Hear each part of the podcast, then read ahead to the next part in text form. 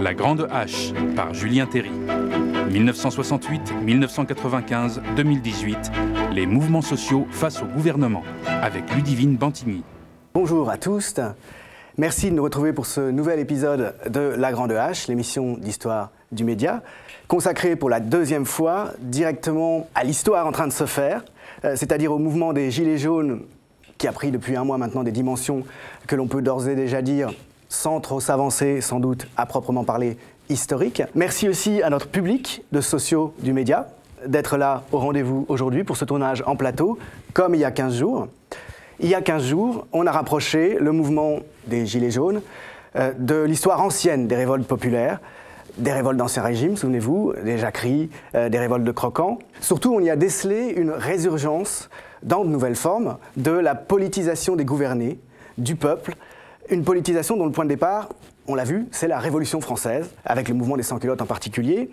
Une politisation qui s'est développée, qui s'est élaborée au cours du 19e siècle encore, dans le sens d'une aspiration à la République sociale et à la démocratie, c'est-à-dire dans un sens que l'on peut appeler, avec les mots d'aujourd'hui, celui de la démocratie radicale, mais qu'on aurait dit à l'époque, au 19e siècle, démocratie tout court. Aujourd'hui, la Grande H vous propose de rencontrer une historienne des périodes plus récentes, Ludivine Bantigny, que je remercie beaucoup d'être parmi nous. Merci beaucoup. Ludivine est là pour discuter avec nous de l'histoire récente donc des mobilisations populaires, des mouvements sociaux face au gouvernement depuis 1968, période événement de 1968 qu'elle a étudié de très près, encore avec un livre récent que je m'empresse de montrer. 1968, de Grand Soir en Petit Matin. Dans ce livre, Ludivine a fait une histoire de 1968 vue du point de vue de ses protagonistes et non pas de ses porte-paroles, dont on sait que les destins ont été très divers politiquement, euh, à l'opposé justement du destin politique, du devenir politique de la majorité de ceux qui ont fait 1968 sur le pavé. Ludivine est aussi spécialiste euh, de l'histoire de la jeunesse et des mouvements sociaux en général, des mouvements populaires, depuis 1968 hein, euh, jusqu'au XXIe siècle inclus. Elle a écrit un livre qui s'appelle La France à l'heure du monde, de 1981 à nos jours. Un autre en codirection avec Yvan Jablanca qui s'appelle Jeunesse oblige, euh, l'histoire des jeunes en France au 19e et au 21e siècle. Et tu avais déjà travaillé encore avant euh, Ludivine sur l'histoire de la jeunesse récente. Un livre aussi dont j'aime beaucoup le titre euh, que tu as co-dirigé avec Fanny Bugnon et Fanny Gallo qui s'appelle Prolétaires de tous les pays, qui lavent vos chaussettes? Euh, C'est dire si Ludivine s'intéresse aussi à l'histoire des femmes et à l'histoire du genre à la place des femmes dans la politisation et dans les mouvements sociaux. Alors, Ludivine, tu disais récemment dans un entretien à Libération à propos de ces événements récent, donc depuis euh, la mi-novembre, à propos du mouvement des Gilets jaunes, par comparaison avec le mouvement de 68, tu disais, comme en 1968, dans tout événement, nous vivons l'accélération du temps, sa très forte politisation. Quand on a tourné La Grande Hache avec les trois premiers historiens il y a 15 jours en plateau, on était à la veille euh, de la journée du 1er décembre et une première plateforme euh, de revendication des Gilets jaunes euh, avait été présentée avec des revendications qui allaient à contre-pied de ce que l'on disait d'eux majoritairement, à savoir qu'ils étaient d'extrême droite, puisque c'était une demande d'avoir des retraites qui soient au minimum à 1200 euros, un plafonnement du salaire maximal, toute une série de points qui relevaient en gros du langage courant de la politique progressiste. 15 jours plus tard, on a le sentiment qu'il y a au moins partiellement un tournant du mouvement vers des thématiques liées à la démocratie directe, hein, liées à la mise en cause du dysfonctionnement des institutions représentatives qui ne sont plus représentatives, avec notamment un texte qui circule beaucoup euh, sur la nécessité d'un euh, référendum d'initiative citoyenne qui serait inscrit dans la Constitution. Enfin, il y a, semble-t-il, une orientation du mouvement autour de thématiques liées à l'exigence de démocratie directe. Comment est-ce qu'une historienne de mai 68 et des mobilisations plus récentes voit cet événement-là aujourd'hui? Tu disais, là encore, dans ton entretien récent à Libération, qu'il y a plein de choses euh, qui pouvaient laisser penser ou qui peuvent laisser penser a posteriori que le mouvement était préparé, qu'il y avait quelque chose de sourd qui montait par exemple les manifestations concernant la loi travail, par exemple le mouvement qui a été soutenu par l'opinion des cheminots, si on remonte depuis 2005 et la révolte des banlieues, il y a eu toute une série de mobilisations très régulièrement, presque tous les ans ou tous les deux ans. 2006, le CPE, 2007, les étudiants contre la LRU, 2009, les universitaires contre la LRU, 2010, les retraites. Voilà, tu disais, tout ça, il semble qu'aujourd'hui, finalement, ça coagule. Est-ce qu'on peut voir un parallèle, que cette catalysation, cette cristallisation, ce précipité qui a été mai 68 Oui, alors on, va pouvoir en effet peut-être travailler cette, cette, analogie avec 68, même s'il y a bien des différences et qu'il ne s'agit pas non plus de faire de 68 un fétiche, un modèle, quelque chose qu'on plaquerait à toute force sur le présent, parce qu'il faut laisser au présent justement sa singularité, sa force, sa dimension exceptionnelle, et, l'enfermer dans des comparaisons, bah, c'est déjà dans une certaine mesure essayer de le, de le clore dans ce qu'il a de, très singulier et dans, dans sa puissance, je crois. Même si, bien sûr, euh, voilà, comme historienne, et c'est la raison pour laquelle tu m'invites, euh, il s'agit de, sinon de faire des, analogies à proprement parler, du moins de, tracer aussi des généalogies et voilà, se montrer des, des, chemins possibles et des questionnements qui avaient déjà été soulevés ou qui le sont à nouveau frais. Mais la première chose que je voudrais souligner à la suite de ta question et de ta présentation, c'est en effet que un événement est à l'œuvre. Là, on le sent, on le perçoit. Euh, on le perçoit d'abord parce qu'on sent le surgissement, on sent de l'irruption, de l'inédit, et par là même forcément de, un effet de surprise, un effet de déstabilisation, alors qui peut faire très peur euh, aux installés, aux dominants, aux puissants. Voilà, on le sent aussi très bien dans la façon dont, les, dont certains médias hégémoniques euh, s'affolent à, ce sujet. mais on le sent dans, y compris la joie. Déjà, on va pouvoir peut-être parler des affects, mais il y a quand même de la joie à euh, se sentir légitime à prendre part à cet événement, euh, se sentir légitime à prendre la parole, à s'installer sur des espaces euh, publics notamment. Donc ça, c'est aussi ce qui fait la part de l'événement, c'est ce surgissement d'affects qui sont divers, qui sont complexes, mais qui donnent en tout cas un sentiment commun, un sentiment de vivre un temps qui est lui-même commun. Donc c'est le, la sensation d'être des contemporains, hein, contemporaines, contemporains.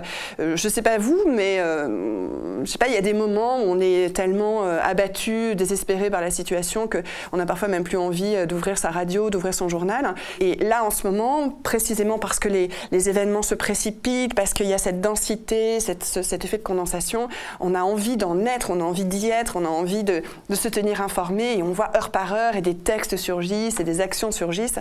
Donc ça, c'est ce qui fait aussi la, force de, l'événement, se sentir... La fin de la passivité, quoi. Voilà, la fin de la résignation, euh, la fin de la passivité et la fin de l'assignation de celles et ceux qui n'ont pas pour fonction euh, la chose politique, euh, de se, de, se l'approprier, de se la réapproprier. Donc ça, c'est très puissant. Donc l'événement en tant qu'il subvertit l'ordinaire et qu'il ouvre un temps au sens strict extraordinaire. ça, c'est quelque chose qu'on a beaucoup vu en 68, on pourra éventuellement y revenir, mais voilà, on a le sentiment d'être en dehors du temps quotidien et de voir ce temps se précipiter. C'est la première chose, mais comme tu l'as également souligné, forcément, un événement, même s'il faut lui préserver sa part euh, d'irruption, sa part d'inédit et d'inouï, ce qu'on est en train de vivre l'est, de toute évidence, euh, il y a évidemment des structures. Donc, ce qui est très important euh, en histoire quand on travaille sur cette dimension proprement événementiel, c'est de ne pas réduire ou rabattre l'événement sur sa structure, sur ses supposées causes, voilà, sur des déterminations, voire des déterminismes, mais pour autant ne pas les, balayer d'un revers de main. Et alors,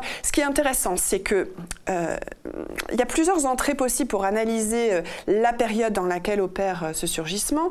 D'abord, comme tu l'as rappelé, il ne s'agit pas de dire que les Gilets jaunes seraient inscrits dans un prolongement de lutte sociale précédente. Parce que, euh, à certains égards, ce mouvement-là, il a vraiment sa particularité. Mais on a été quand même dans une période, telle que tu l'as dessinée, euh, euh, depuis 2010, les, mouvements contre notamment les, retraites. Ensuite, il y a eu cette importance de la mobilisation contre la loi travail. Et ce qui était intéressant, c'est que ce qui était dit, c'était contre la loi travail et son monde. C'est-à-dire qu'il y avait aussi une ouverture politique, y compris par rapport au mouvement de 2003 ou même celui de 2010 qui était focalisé sur la question des retraites, mais qui dès lors ouvrait aussi sur des plateformes revendicatives. Mais euh, le, mouvement de 2016 contre la loi travail et aussi avec Nuit debout, bien évidemment, a soulevé euh, des questionnements qui ont élargi le spectre politique, puisque c'était contre une loi et qui ne concernait plus euh, justement les retraites, mais l'organisation même du travail, la remise en cause du Code du travail.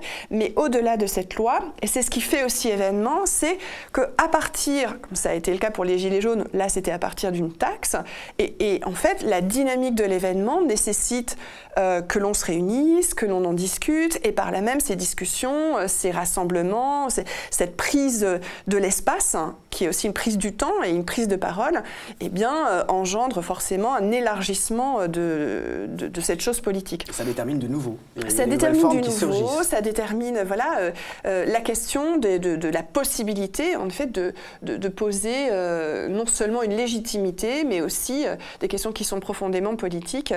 Alors, donc, il y, y, a quand même cet aspect-là dans la période, et on a vu encore récemment, il y avait au, printemps le mouvement des, des, des, étudiants contre Parcoursup, c'est-à-dire contre la sélection à l'entrée de l'université. Il y avait l'importance que tu as rappelé de la grève des cheminots qui a été très déterminée, très tenace, euh, très longue, euh, qui a marqué aussi beaucoup euh, les, esprits. Donc il y, a, des luttes, des luttes sociales qui sont importantes, dont certaines ne doivent surtout pas être négligées précisément dans ce genre de cadre parce qu'elles sont trop invisibilisées dans les médias classiques et plutôt hégémoniques, c'est-à-dire des, grèves, tout particulièrement, hein, des grèves qui sont certes localisées, qui sont peut-être trop dispersées. C'est ce qui fait la différence entre ces grèves-là et un mouvement comme 68 euh, où tout à coup ben, ces grèves euh, convergent et, font, font, oui, et, créent du lien. Bon, avec une grève générale. Bon, alors que ces derniers temps, on a assisté à beaucoup de conflits justement, une grande conflictualité, mais en effet très localisée. Alors, par exemple, avec des mouvements de grève dans des, des services de nettoyage. Hein, je pense à la grève de Honnête dans les services de nettoyage des, gares, hein, en particulier euh, en région parisienne, qui a été une grève victorieuse. Euh, je pense à ces personnels aussi du nettoyage des hôtels. Hein. Il y a eu la grande grève, des, notamment des femmes de chambre euh, dans, à l'hôtel Holiday Inn de Clichy, 111 jours de grève, avec piquet de grève, grève reconductible chaque jour, etc., avec là aussi énormément de détermination, et comment on posait là des, des, questions qui étaient profondément et sociales et politique au sens où voilà, il y a de la légitimité dont on, s'empare. Euh, c'est euh, aussi le cas de la grève à l'hôtel Parc Hayat. Il y a des grèves dans les raffineries actuellement, euh, chez les dockers, chez les portuaires, je pense à Lorient, etc. Donc, il y a cette période-là. Et par ailleurs, de manière finalement peut-être encore plus structurelle, il me semble que ce que nous dit le mouvement des Gilets jaunes, c'est qu'on est entré dans une nouvelle ère politique depuis quelques années déjà. C'est-à-dire que dans les années 90, début 2000, la période ouverte par 1995, il y a eu euh, des mouvements sociaux très importants, 95 en, étant à la fois le point de départ et déjà une forme d'acmé. On n'en parle pas tellement, mais c'est quand même une étape très importante. C'est très important parce que ça a rouvert en fait euh, du possible politique, même si c'était surtout défensif. C'est ça que je veux dire, c'est que cette, cette période-là, ouverte par 95, elle a fait rejouer de la conflictualité, une intensité, une acuité de la conflictualité. Ça a ouvert aussi euh, beaucoup de dimensions interprofessionnelles. Hein. 95, c'était des, des mouvements où l'interprofessionnalité les, assemblées générales, les comités interprofessionnels, l'auto-organisation du mouvement était très fort. Après la nuit des années 80 finalement. Exactement, après la grande résignation, même s'il n'y a pas que ça dans les années 80, mais quand même, l'assignation à il n'y a pas d'autre monde possible et les ben, classes sociales n'existent plus, le monde ouvrier n'existe plus, il n'y a plus de lutte possible. Bon, et c'est vrai que c'était très écrasant cette période. Euh, donc 95 a ouvert autre chose, mais en même temps c'était, euh, on s'en souvient, c'était l'anti-libéralisme, l'anti-néolibéralisme Enfin, c'était voilà, c'était défensif. C'était vraiment défensif et qu'on se rappelle aussi les textes de Bourdieu à cet égard qui en appelaient finalement à l'intervention de l'État, de la main gauche de l'État, euh, pour se protéger de, ce rouleau compresseur des contre-réformes. Qui de... la nécessité de contre-feu. Hein, les, deux recueils d'articles qu'il publie à cette époque-là, Pierre Bourdieu, de façon, euh, de façon symptomatique, s'appellent Contre-feu. Voilà. on, est, donc, on, est, on est face euh, à une machine infernale, face à laquelle il s'agit de réagir à nouveau, donc de reconstruire des, des luttes sociales mais euh, qui ne remettent pas en cause fondamentalement la structure. C'est-à-dire qu'il s'agit de protéger cette structure sociale en faisant appel encore une fois à cette supposée main gauche de l'État euh, pour préserver les services publics euh, du marché, préserver tout ce que le marché est en train de grignoter dans l'éducation, dans la santé, euh, dans les services publics de façon générale, dans le monde de la culture, etc. Il me semble qu'une nouvelle phase s'est ouverte, et notamment qui s'est beaucoup exprimée au moment de, Nuit debout du mouvement anti-loi-travail, mais qu'on avait déjà senti dans les, les ZAD, hein, dans les zones à défendre, dans cette façon de mettre en cohérence des, principes politiques et des existences, à savoir, euh, il y a un, gros mot euh, qu'on n'a plus employé dans les années 80, qui était un mot tabou, c'est le mot capitalisme. Et quelque chose s'ouvre à nouveau euh, à cet égard, je crois, qui est Mais le capitalisme, finalement, ne doit plus être un mot tabou, euh, voilà, peut, peut, être à nouveau interrogé dans ses fondements.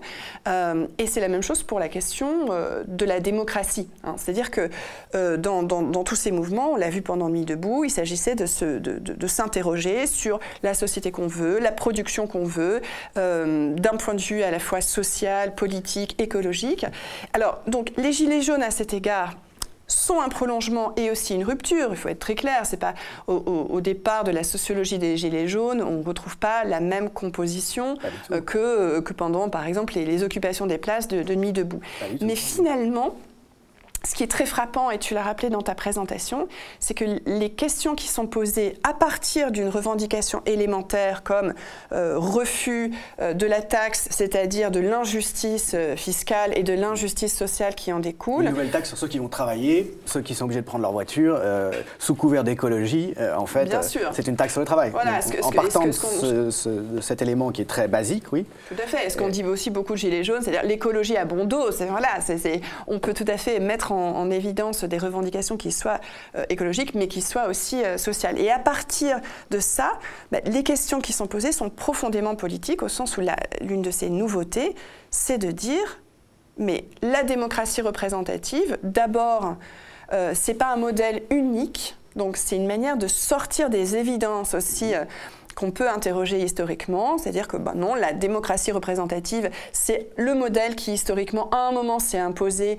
et a créé aussi beaucoup d'impensés, c'est-à-dire que bon, comme s'il n'y avait pas d'alternative à, cette, à ce modèle-là. elle est plus représentation que démocratie. Voilà. et par ailleurs, est-ce qu'elle est véritablement en représentation C'est ce que disent beaucoup les gilets jaunes aussi, c'est qu'en fait, mais ça, c'est pas, c'est pas nouveau, parce que là, il y a les manières, l'événement, l'événement exprime quelque chose qui se disait de manière diffuse euh, de longue date, c'est-à-dire les représentants supposés euh, ne nous représentent plus. Mais ça, cette crise de la représentation, euh, on le sait, on le voit, l'abstention, mais on, on, le sait. Mais là, il y a un moment qui s'en saisit et qui le vit, qui vit de manière existentielle cet écart Absolument. Euh, c'est le sentiment qu'on a. Oui, et qu'il ne vit et qui ne pose plus seulement d'une manière négative, c'est-à-dire nos, supposés représentants ne nous représentent en réalité pas, sont déconnectés du monde social, tout comme certains médias le sont aussi. Hein. Moi, j'ai regardé un petit peu quels sont les salaires des, gens de BFM TV, parce que c'était tellement... Voilà, voir, voir BFM TV être complètement la voix de son maître et la voix du pouvoir, il faut, regarder combien, combien gagnent ces gens. Par ailleurs, voilà, les conditions matérielles de ce discours médiatique, bon, c'est entre 20 euh, 000 euros et parfois jusqu'à 50 000 ou 60 000 euros mensuels. Donc là, là le dire tout ça, ça ne nous représente pas, mais nous avons quelque chose à inventer à partir de là. D'où euh, ces appels euh, qui sont, qui, qui, c'est pas, c'est pas de l'inédit au sens où c'est une reprise historique euh, de, propositions sur euh, ce qu'on appellerait aujourd'hui la démocratie directe, sur les assemblées populaires.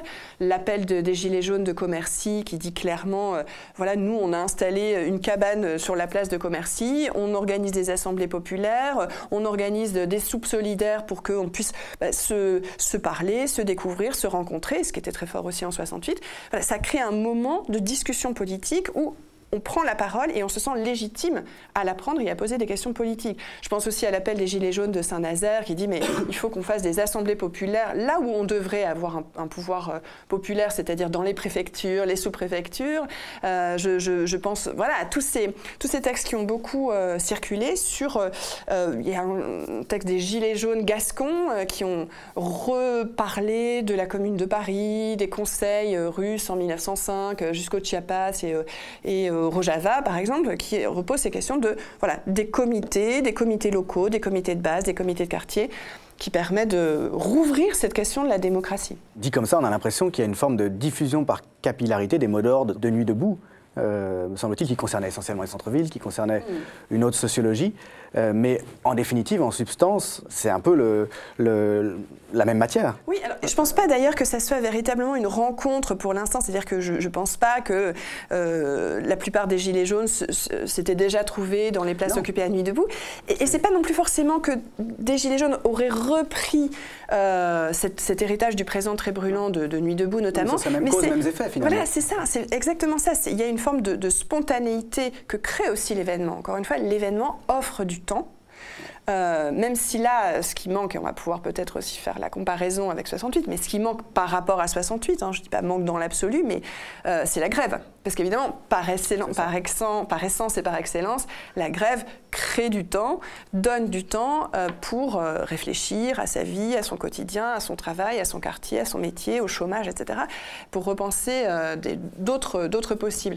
Mais là, on, sent de toute façon qu'avec les occupations sur les ronds-points, les, les, les, les, gens qui se, qui se trouvent ou se retrouvent, parce qu'il y avait déjà des... C'est ça qui est intéressant dans ce moment des, des Gilets jaunes, avec ce maillage territorial qui est dans une certaine mesure assez nouveau, mais qu'on retrouve aussi en 68 parce que tout le pays était euh, mobilisé. Euh, donc là, il n'y a pas du tout de clivage Paris-province ou grande ville, petite ville ou centre-ville, euh, périphérie. Il y a quelque chose qui, qui se diffuse comme ça sans être pour autant homogène. Mais c'est se donner du temps pour réfléchir. Et à partir de là, bah, c'est vrai que bah, ces encore une fois, qui étaient, qui étaient dans l'air, mais comment, enfin voilà, quand on voit que ce Parlement en réalité n'a quasiment aucun rôle en Ve République, quand on voit que ce président de la République, comme ses prédécesseurs, mais peut-être plus encore que ses prédécesseurs, a une arrogance de classe que tout le monde a pu mesurer. Bon, ben c'est, bah oui, mais alors euh, que faire? Voilà. et, donc, ce qui est intéressant, c'est qu'on n'est plus uniquement dans le négatif ou dans la défensive. Et pour autant, il ne s'agit pas de dire bah, la défensive, c'était dommage, c'était limité, etc. Il y avait un moment où il fallait être dans la défensive. Et là, il y a une sorte de, d'entremêlement de justement cette, cette opposition. Bah non, pas de taxes, non, mais et aussi cette, euh, cette élaboration collective de cahiers de revendications qu'à certains endroits, parce que euh, on reprend beaucoup la référence à la Révolution française, on appelle cahiers de doléances, mmh. euh, voilà, et, et, c'est aussi, ce sont aussi dans une certaine mesure des cahiers d'espérance au sens où il y a quand même, il n'y a pas que du encore une fois, que du refus. C'est pas que la puissance du refus, c'est vraiment une puissance qui affirme du politique. Mais alors, si, on repart d'une comparaison toute simple, en 68, quelles étaient les revendications? Alors elles étaient très vastes et justement ce qui est très intéressant c'est que euh, on est dans une même dynamique où on peut partir de revendications matérielles immédiates. Euh, oui, alors bien sûr parce que bon, souvent on parle des 30 glorieuses, mais de plus en plus euh, les historiennes, historiens, mais aussi sociologues et politistes qui travaillent sur cette période mettent à distance cette expression de 30 glorieuses parce qu'il faut quand même se rappeler qu'on travaillait très dur, qu'on travaillait beaucoup, 46 heures, 48 heures, 50 heures par semaine, que déjà la question du, de l'emploi se euh, que la question des, licenciements était soulevée, etc. Donc on demandait euh, en effet des, augmentations euh, de salaire, on demandait la diminution du temps de travail, on demandait la diminution des cadences, on parlait aussi de l'âge de la retraite, hein, parce qu'on était très loin des, 60 ans à cette époque. Hein.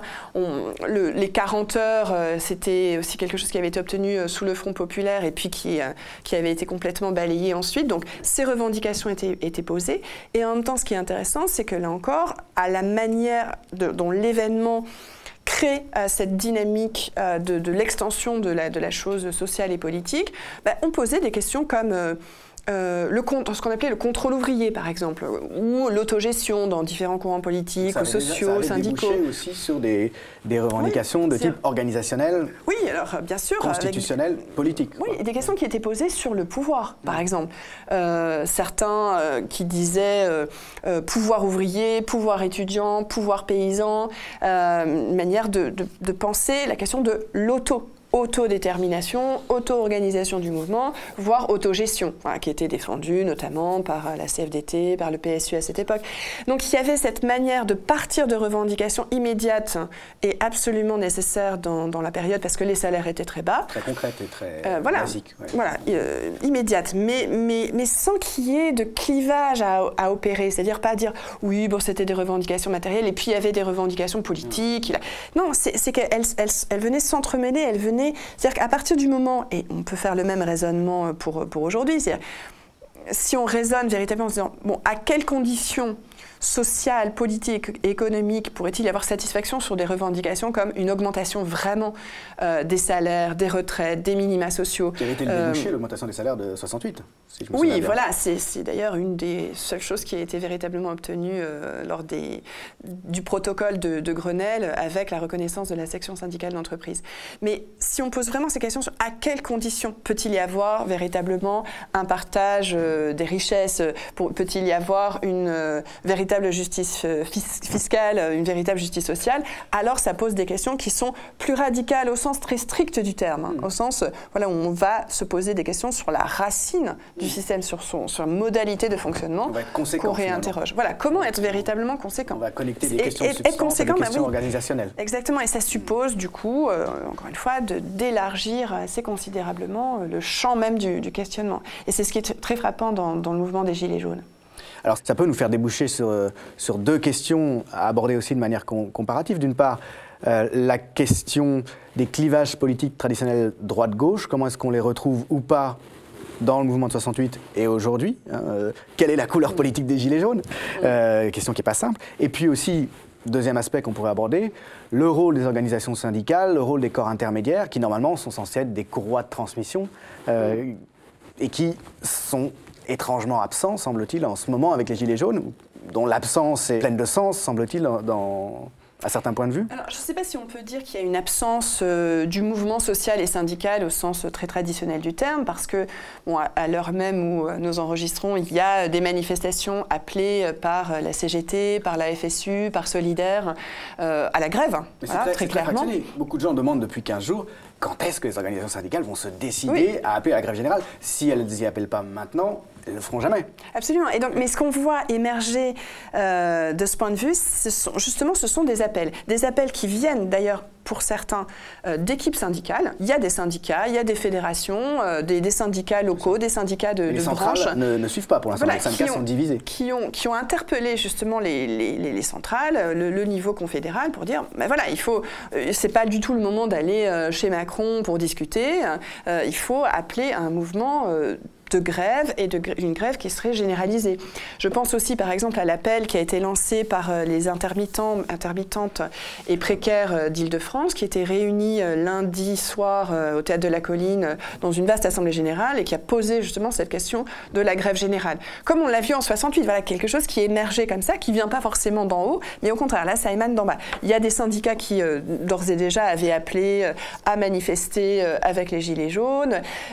et là, bah, c'est ce que tu disais tout à l'heure sur euh, la, précipitation de l'événement, c'est-à-dire que bah, le, le temps, l'événement comme précipité, précipité chimique, en effet, quelque chose se cristallise là, qui, qui, qui métamorphose et qui métamorphose l'événement presque euh, jour par jour, voire heure par heure. C'est-à-dire que euh, on a vu les, premières réserves, hésitations, tâtonnements, voire mise à distance des organisations syndicales à l'égard des Gilets jaunes dans un premier temps, qu'on se rappelle le, premier jour du 17 novembre, où bon, beaucoup se disaient oh là là, c'est un mouvement poujadiste, euh, de droite, d'extrême droite, réactionnaire, etc. Donc nous ne mangeons pas de ce pain-là.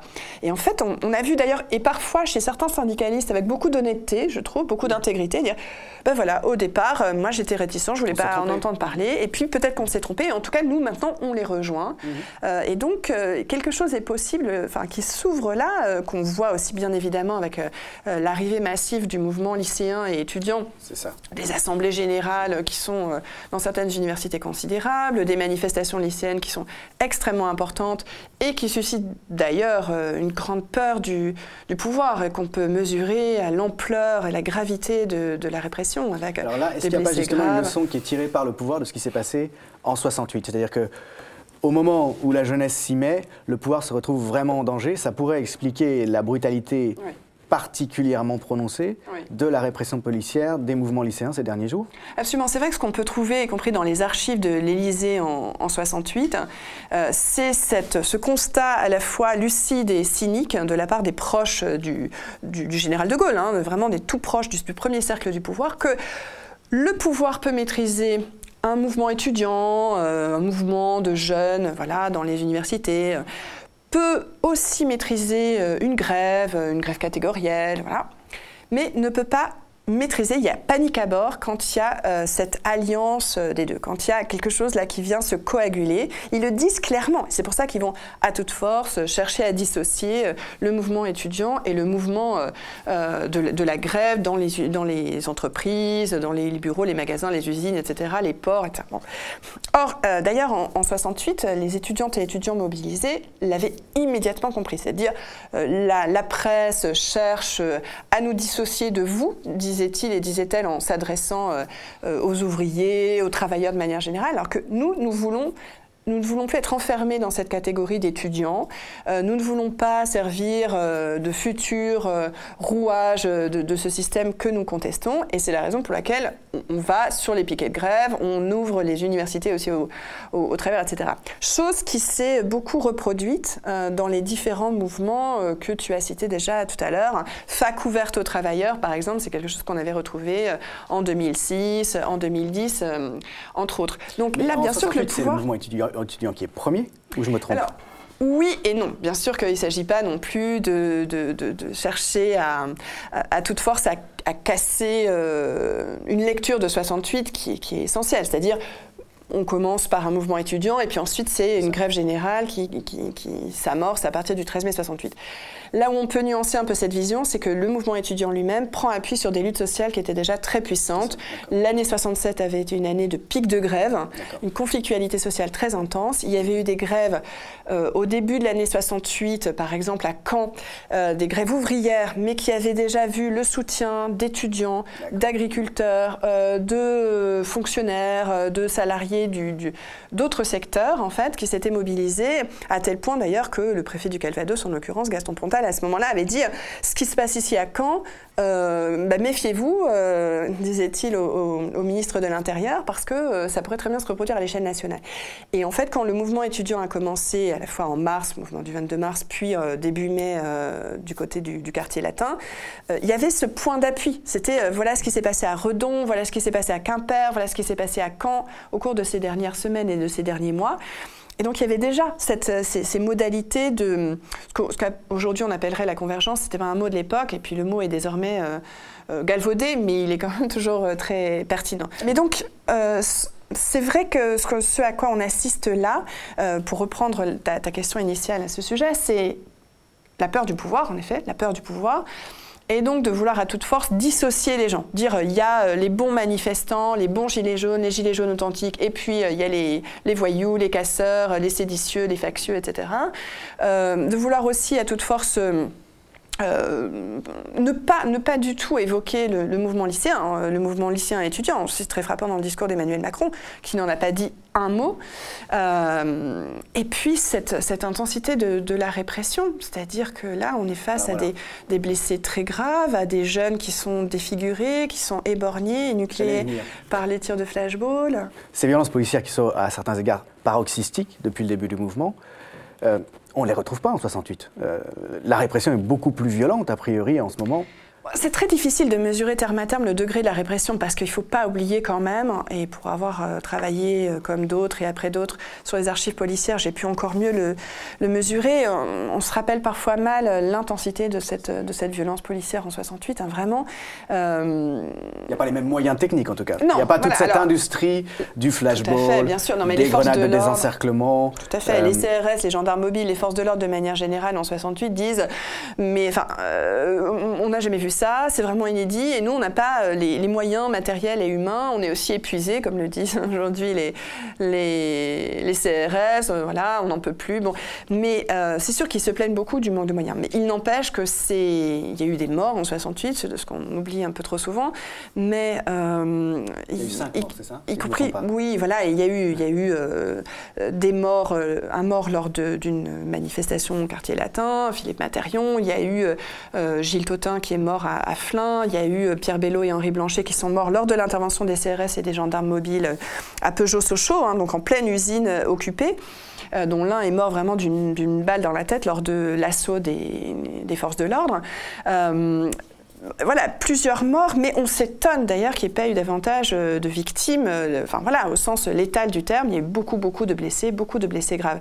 Donc pour moi, c'est un peu difficile de, de dire là c'est plus violent, etc. Mais c'est vrai qu'il y a ce que j'ai essayé de dire là récemment, euh, comme beaucoup, c'est qu'on peut dire qu'il y a un changement presque de paradigme euh, policier. Parce que quelque chose est, quand même inédit et qui pose de sacrées questions euh, démocratiques.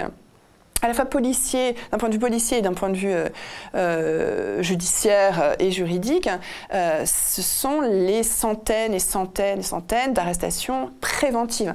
Donc là, en fait, on va empêcher, là c'était 1100 personnes samedi dernier, 1100 personnes d'aller manifester au nom d'un article du Code pénal, hein, parce qu'évidemment je ne retiens pas, 222 14 2, qui est un article introduit sous Sarkozy en 2010, qui dit que voilà, euh, on peut arrêter des personnes qui euh, vont rejoindre un mouvement supposément euh, subversif et donc qui pourrait mettre en cause l'ordre public. Donc c'est très grave. Sur, sur les intentions. Exactement, spéculation sur les intentions. Et d'ailleurs, il y a beaucoup d'avocats et d'avocates qui s'y, euh, qui s'y opposent fermement parce que voilà. Du point principe, c'est illégal en réalité. Sûr.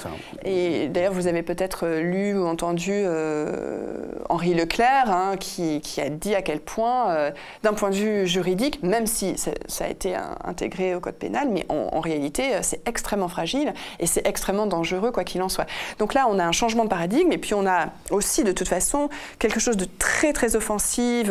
là, la, presse en a beaucoup parlé du fait que le 1er décembre comme le 8 décembre, euh, les forces de l'ordre ont utilisé autant de grenades lacrymogènes, de grenades de, désencerclement euh, que, pendant toute l'année 2017. Le seul samedi, euh, je crois, 1er décembre. 1er décembre, en effet, ces tirs tendus hein, de, flashball donc, qui, sont dangereux, qui sont considérés comme tels aussi bien par le défenseur des droits qu'il y a un rapport d'ailleurs hein, qui pointe du doigt la France et qui la condamne pour, ses, pour ses pratiques policières. On a vu aussi des vidéos euh, de la BAC, par exemple. Vous avez vu ça, euh, j'imagine, les uns les unes et les autres.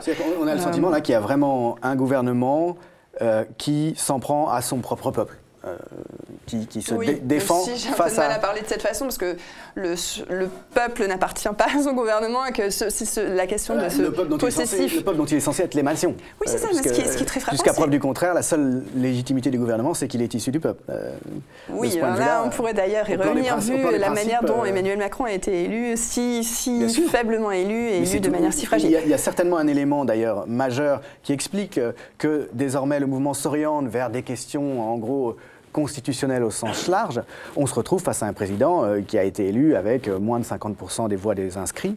Euh, très largement. 18% des inscrits. Très largement. Et on se retrouve dans une situation, pour reprendre les éléments précurseurs dont tu parlais, où on a des manifestations contre la loi travail. Toute la presse, y compris la presse de droite, dit que les sondages euh, euh, d'après les sondages, elles sont soutenues par 70, 60, 70, 75% des Français qui sont opposés à cette loi de travail. Euh, et puis, quelques mois plus tard, un gars est élu qui met en œuvre une loi de travail encore plus radicale. qui était déjà membre du gouvernement qui l'avait mis, en œuvre et qui avait été à la pointe justement de ces, de, ces, Il y a un espèce de décalage de plus en plus énorme entre la manière dont est menée la politique et les aspirations de ceux qui sont, jusqu'à preuve du contraire, censés être euh, euh, les électeurs. Enfin, en tout cas. Euh, Bien sûr, et c'est vrai que ce qui était frappant quand même pendant jusqu'au discours d'Emmanuel Macron lundi dernier, les responsables de l'exécutif, qu'il s'agisse de, Macron lui-même ou du chef du gouvernement Édouard Philippe, n'avaient de mots que pour les forces de l'ordre, n'avaient de mots que pour rendre hommage aux, forces de l'ordre quand même. Hein. Et évidemment le traitement médiatique des, violences qui n'insistait que, sur la, violence manifestante et jamais sur la, la violence policière. Mais il, me semble euh, que de ce point de vue-là, il, y a peut-être un écart avec ce qui s'est passé en 68. Euh, on a le sentiment, quand on n'est pas spécialiste comme c'est mon cas, qu'en 68, le mouvement a été le fait euh, d'une génération, de classe d'âge quand même bien spécifique, plutôt jeune, d'étudiants et d'ouvriers. Par opposition à ce qui se passe avec les Gilets jaunes aujourd'hui, on a le sentiment que il s'agit plus de gens qui ne sont pas spécialement politisés, dont la politisation n'est pas spécialement montée au cours des mois précédents, du sentiment d'injustice sans doute. Euh, mais on a plus l'impression que c'est finalement la France qui se lève tôt, euh, celle justement qui ne va manifester que le samedi parce qu'elle veut travailler pendant la semaine et qu'elle n'a pas de culture de la grève, et puis elle n'est pas connectée aux structures syndicales, euh, disons aux structures politiques ou syndicales qui irait dans ce sens. Voilà. Et l'emblème même, le gilet jaune, hein, euh, c'est moche et ça ne va avec rien, disait cette pub euh, euh, soutenue par la Gerfeld qui prenait le contre-pied justement. Le gilet jaune, c'est un peu un, accessoire, disons, des classes sociales qui ne sont pas politisées, hein, qui sont vaillantes, qui se lèvent tôt, par opposition à la Gerfeld justement, qui est un grand couturier. Bon, la drôlerie de la chose venait de là, mais que ce soit les gens justement, qui choisissent pour emblème euh, le gilet jaune, hein, cet élément qui ne peut pas être valorisé à aucun égard, euh, finalement, ni au plan politique, ni au plan esthétique, ça dit quelque chose, me semble-t-il, de la spécificité de ce mouvement aussi. Oui, bien sûr. Et encore une fois, euh, l'analogie avec 68 trouve ses limites, même si je voudrais nuancer ce que tu as dit à, propos de 68. C'est-à-dire que, bien sûr, que la jeunesse, alors il n'y a pas d'homogénéité, il n'y a pas d'une entité qui serait la jeunesse, puisqu'il y a aussi des jeunes euh, qui vont soutenir De Gaulle et le retour à l'ordre. donc la jeunesse, c'est évidemment très compliqué d'en parler comme si elle formait une entité spécifique. les jeunes en 68 jouent un rôle crucial, décisif, moteur, euh, etc.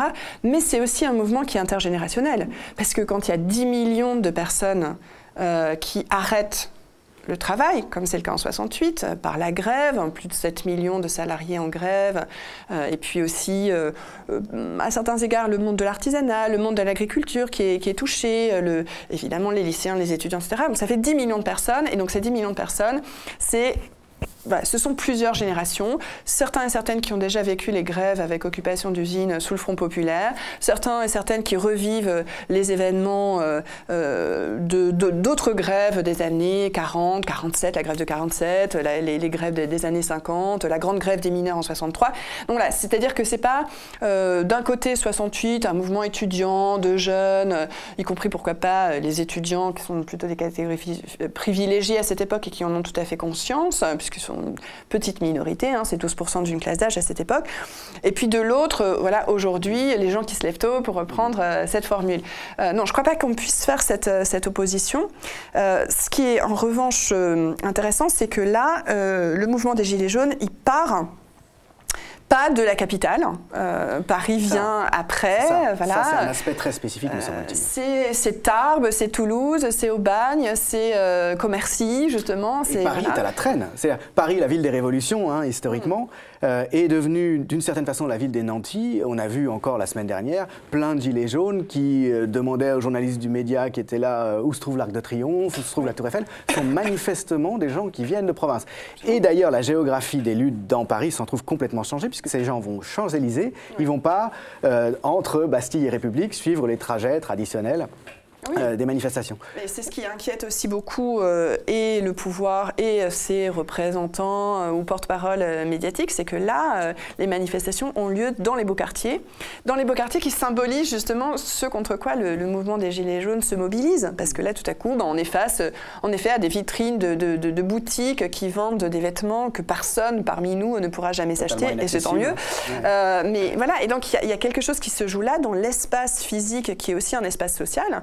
Euh, et qui explique en effet la, panique, l'arc de triomphe. Alors c'est d'ailleurs très intéressant euh, tout ce qu'on a pu entendre dans les médias sur l'arc de triomphe, de faire de l'arc de triomphe le symbole de la République. C'est absurde. Alors là, c'est quand même un contresens et une aberration historique monumentale, si j'ose dire, absolument. C'est un monument euh, à la gloire des conquêtes militaires napoléoniennes. C'est vraiment un monument aussi de la monarchie, d'ailleurs, de la, de, la restauration et de la monarchie de juillet qui, qui l'ont suivi, puisque sa construction a eu lieu au cours de cette période là Donc en faire un monument républicain, c'est assez, euh, c'est quand même assez fou. Mais jusqu'où faut-il aller? Pour dire que la vraie violence, c'est un tag, euh, les gilets jaunes triompheront, la vraie violence de notre société, c'est un tag sur l'arc de triomphe.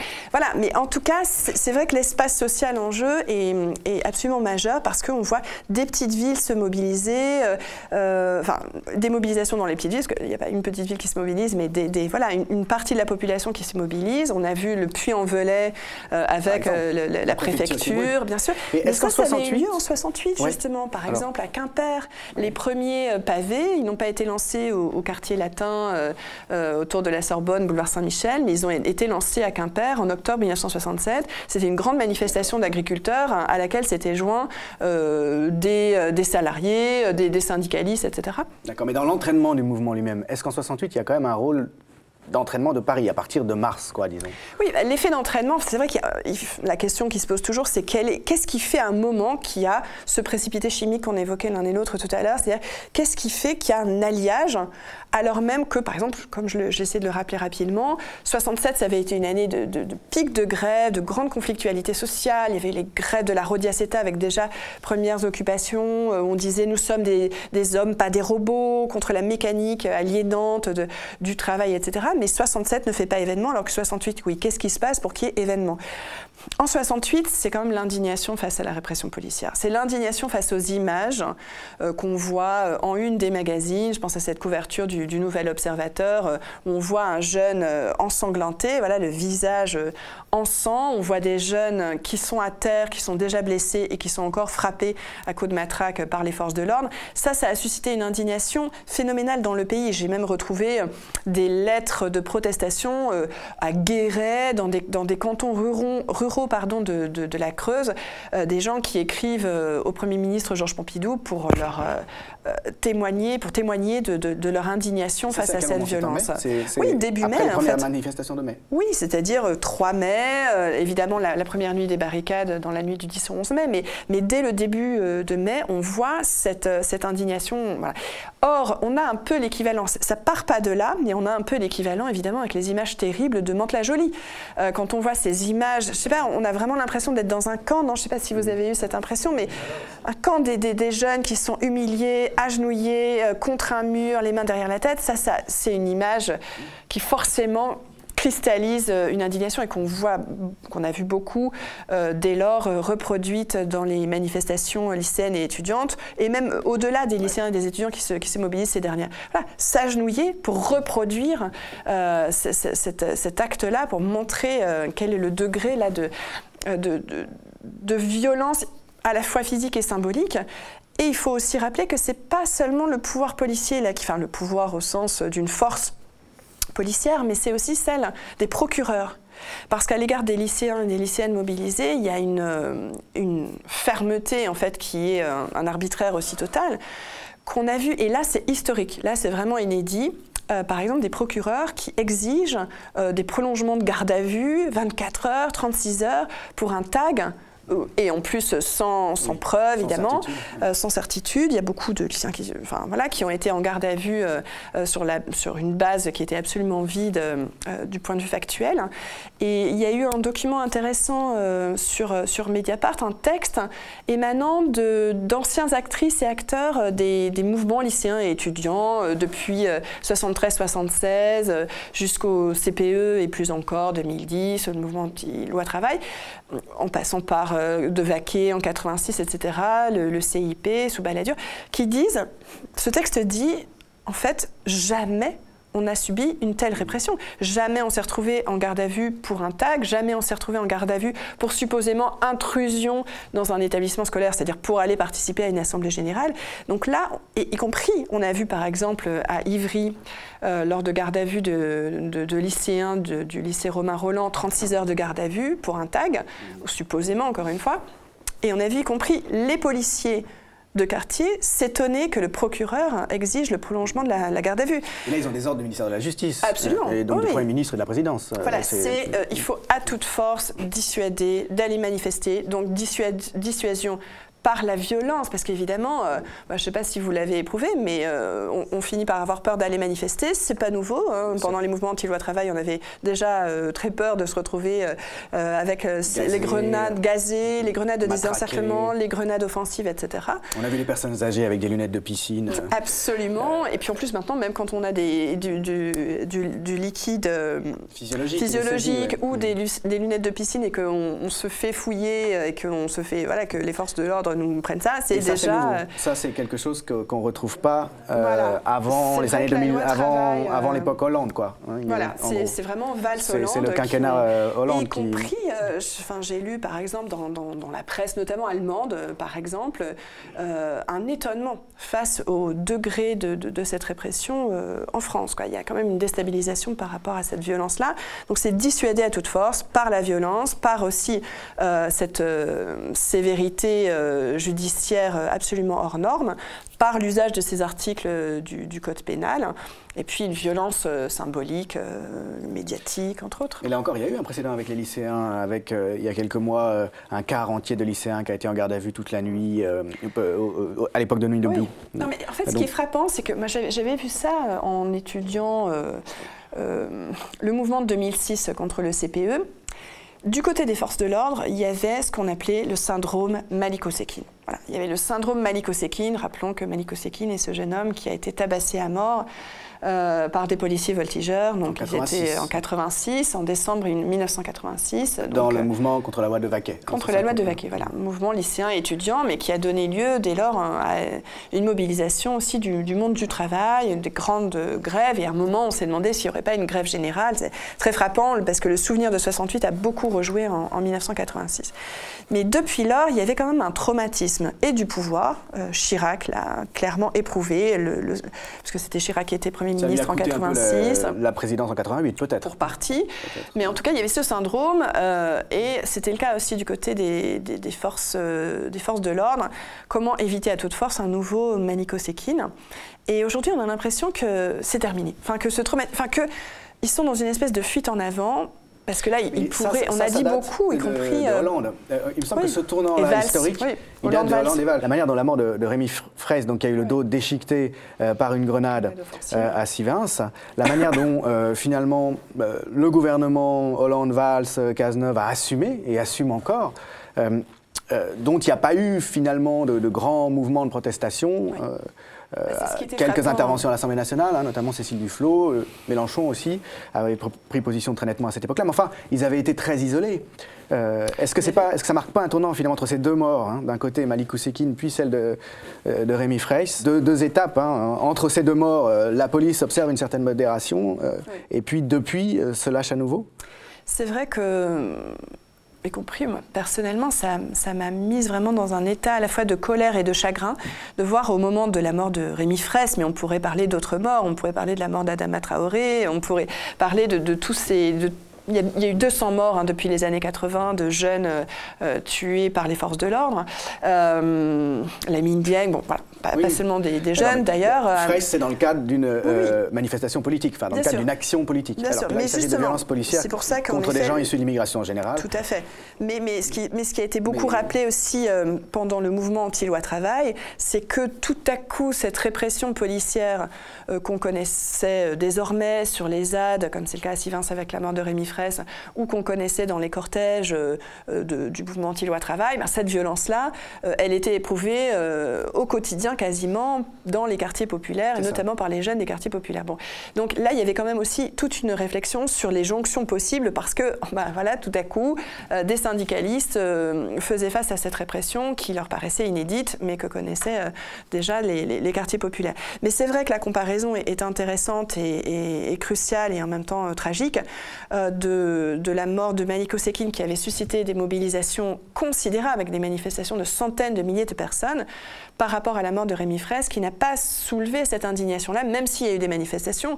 Je me souviens notamment de manifestations importantes euh, à Toulouse et euh, quelqu'un qui a été très grièvement blessé d'ailleurs lors de cette manifestation à Toulouse, euh, éborgné par un tir de flashball. Donc c'était un redoublement du, du, tragique. Mais il est certain que, bon, sans doute parce que c'était un gouvernement supposément de gauche, euh, il n'y a, pas eu ce mouvement de protestation. Il y, a aussi un blocage au niveau des répercussions médiatiques. C'est-à-dire que quand il n'y a plus aucun média qui prend en charge d'une certaine façon l'indignation, la protestation, euh, elle reste inexprimée. Enfin, elle ne peut pas prendre, elle ne peut pas se développer. Euh, C'est vrai, d'autant plus que non seulement les médias, il n'y a plus de médias pour euh, les, prendre véritablement en charge, mais il y a aussi désormais à flux continu des médias qui sont là pour entériner cet ordre. C'est pour ça que, y compris par rapport à 68, c'est vrai qu'on a beaucoup dit à juste titre que les médias étaient aux ordres. C'était l'Office de la radio et de la télévision française, voilà, l'ORTF, le ministre de l'Information qui avait droit de regard sur la moindre ligne prononcée lors de ces émissions et qui pouvait utiliser les ciseaux euh, d'Anastasie pour censurer, couper. Voilà.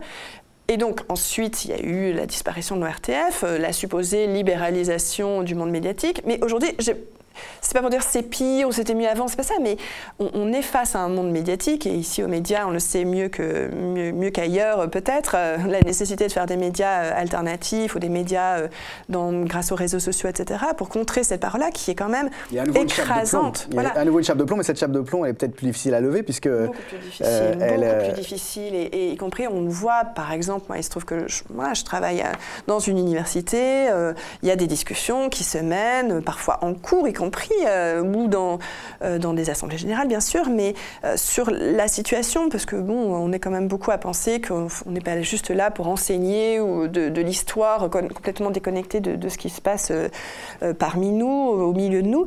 Et quand même, ce discours BFM TV, voilà, ce discours BFM TV qui imprègne les consciences, et comment pourrait-il en être autrement? Mm. Bien sûr, il y a des contrefeux, il y a des, mais, mais ça reste quand même très, très difficile parce que c'est envahissant. Lecture, apologétique en direct euh, des événements qui déjà les met en forme, qui déjà les emballe euh, dans une vision pro-gouvernementale euh, et réactionnaire. Quoi. Oui, et puis en fait, on ne peut plus échapper à BFM TV, en fait, parce que dès que vous vous posez dans un café, vous avez des écrans géants avec BFM TV.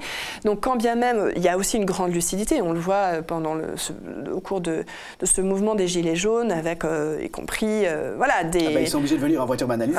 Absolument, c'est quand même... Voilà, parce que comment pourrait-il aussi en être autrement? Il y a quand même cette, cette grande conscience, cette grande lucidité face à ce que, ce que ça représente. C'est même complètement euh, effrayant de voir ces spécialistes police-justice de BFM TV euh, qui disent il faut pas aller manifester, c'est irresponsable, c'est irresponsable. Les avocats euh, qui, y compris appellent à manifester, c'est irresponsable, c'est irresponsable, c'est irresponsable. Donc un discours qui est au sens strict performatif, c'est-à-dire voilà notre parole, elle doit être agissante, il faut absolument dissuader et disqualifier la, toute forme de mobilisation sociale. C'est une manière de faire disparaître la séparation des pouvoirs, euh, la vieille séparation des pouvoirs qui est supposée être indispensable. Est-ce que le public voudrait intervenir? N'hésitez surtout pas. Euh, oui, alors je voulais euh, intervenir sur le fait quand même important dont voilà, vous n'avez pas parlé là. Vous avez bien dit l'importance de 95, qui était effectivement la résurgence d'un mouvement. Euh, après une longue période quand même, euh, mitterrandisme euh, atone. Mais ce qui a été important en 95, c'est le fait que c'était un mouvement victorieux. moi, je pense que l'important dans un mouvement est toujours la manière dont il sort à la fin. Hein. Bon, en 68, c'est un grand sujet, mais on a perdu d'une certaine manière. On a perdu et les ouvriers qui ont euh, Segui euh, rapportant son petit papier euh, de, des accords de Matignon euh, l'a bien senti. Mais voilà, l'importance de la CGT était telle, enfin bon, on va pas refaire mai 68, mais dans la mesure où on a perdu, c'est quand même un grand coup sur la tête qui fait que on ne s'y remet pas tout de suite. Bon, en 95, voilà, il y a eu un coup d'arrêt. Bien sûr, c'était défensif, mais bon, on se souvient de l'intervention de Juppé, de Nota, etc. Du fait qu'il y a eu un, renouveau syndical quand même. C'est à cette époque-là qu'ont euh, commencé les Suds en particulier. Euh, moi, je me souviens également euh, de la campagne pour le référendum alors qui a été vécue par les comités pour le non comme une grande chose, parce que vraiment, on faisait des, réunions euh, partout et il y avait un monde fou. Euh, les gens discutaient dans, le métro, alors que pendant les, batailles de la loi travail, euh, on se disait tous, voilà, on est très très nombreux et puis à la fin, on perd. Et c'est désespérant. on le voit dans le film aussi, qui est caractéristique sur les LIP. On voit la dernière manifestation qui est un raz-de-marée. Et puis le lendemain matin, euh, voilà, euh, le pouvoir euh, plie l'affaire. Et puis la grande manif, c'est fini. Et donc, au bout d'un moment, on était assez nombreux à dire on ne veut plus de grandes manifs qui perdent. Et effectivement, le problème est la, la chose qu'il faut résoudre, c'est effectivement dans la durée et d'essayer de remporter des victoires, ce qui est déjà là le cas en fait du mouvement qui est en cours, puisque le recul euh, est quand même important à plusieurs, euh, à plusieurs titres. Bien sûr, oui. on, peut discuter. Hein. On Mais peut-être demander à Ludwig de répondre d'abord sur ce point. Est-ce qu'en 68, est-ce qu'en 68 finalement, le mouvement a perdu? Et puis il y a aussi cette question du backlash après, dont il faut toujours beaucoup se méfier. C'est ce que disait Bourdieu aussi. Il n'y a rien de pire que euh, les révolutions qui ne vont pas jusqu'au bout. Elles sont suivies de mouvements terribles euh, de recul. Euh, c'est pas pour ça qu'il ne faut pas les faire, évidemment. C'est pas pour ça qu'il ne faut pas s'engager. Comment est-ce que tu vois, toi, cette idée que 68 a été un échec en définitive?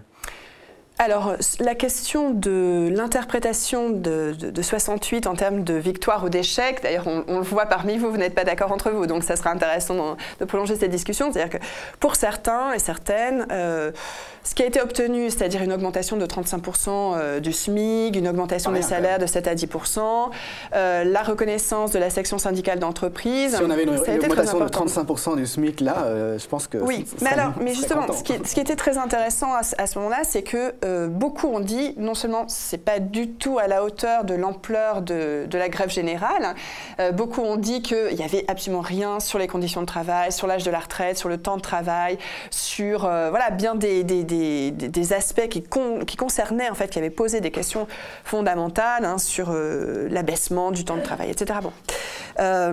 Et, et, surtout, beaucoup ont dit à cette époque euh, que cette augmentation salariale allait être très rapidement balayée par l'inflation, ce qui a été le cas vraiment très très vite. Hein. C'est-à-dire que les hausses de, de, prix, euh, ont, de tarifs divers, divers ont, euh, ont, eu lieu dès septembre, dès la rentrée. Voilà. Donc, et en fait, il y avait vraiment là un clivage d'interprétation sur le moment même, au vif de l'événement. Et euh, moi, j'ai forcément en tête euh, cette magnifique image que vous, pourrez retrouver facilement sur YouTube de Jocelyne, ouvrière aux usines Vonder à Saint-Ouen, banlieue nord de Paris, euh, dans un petit film qui s'appelle La reprise du travail aux usines Vonder en juin 68, où elle dit donc le, travail et la reprise du travail vient d'être votée à une très courte majorité dans cette usine, et elle dit, elle crie et elle pleure. elle est désespérée à l'idée de reprendre. Elle ne veut pas reprendre. Elle dit, je ne rentrerai pas dans cette tôle.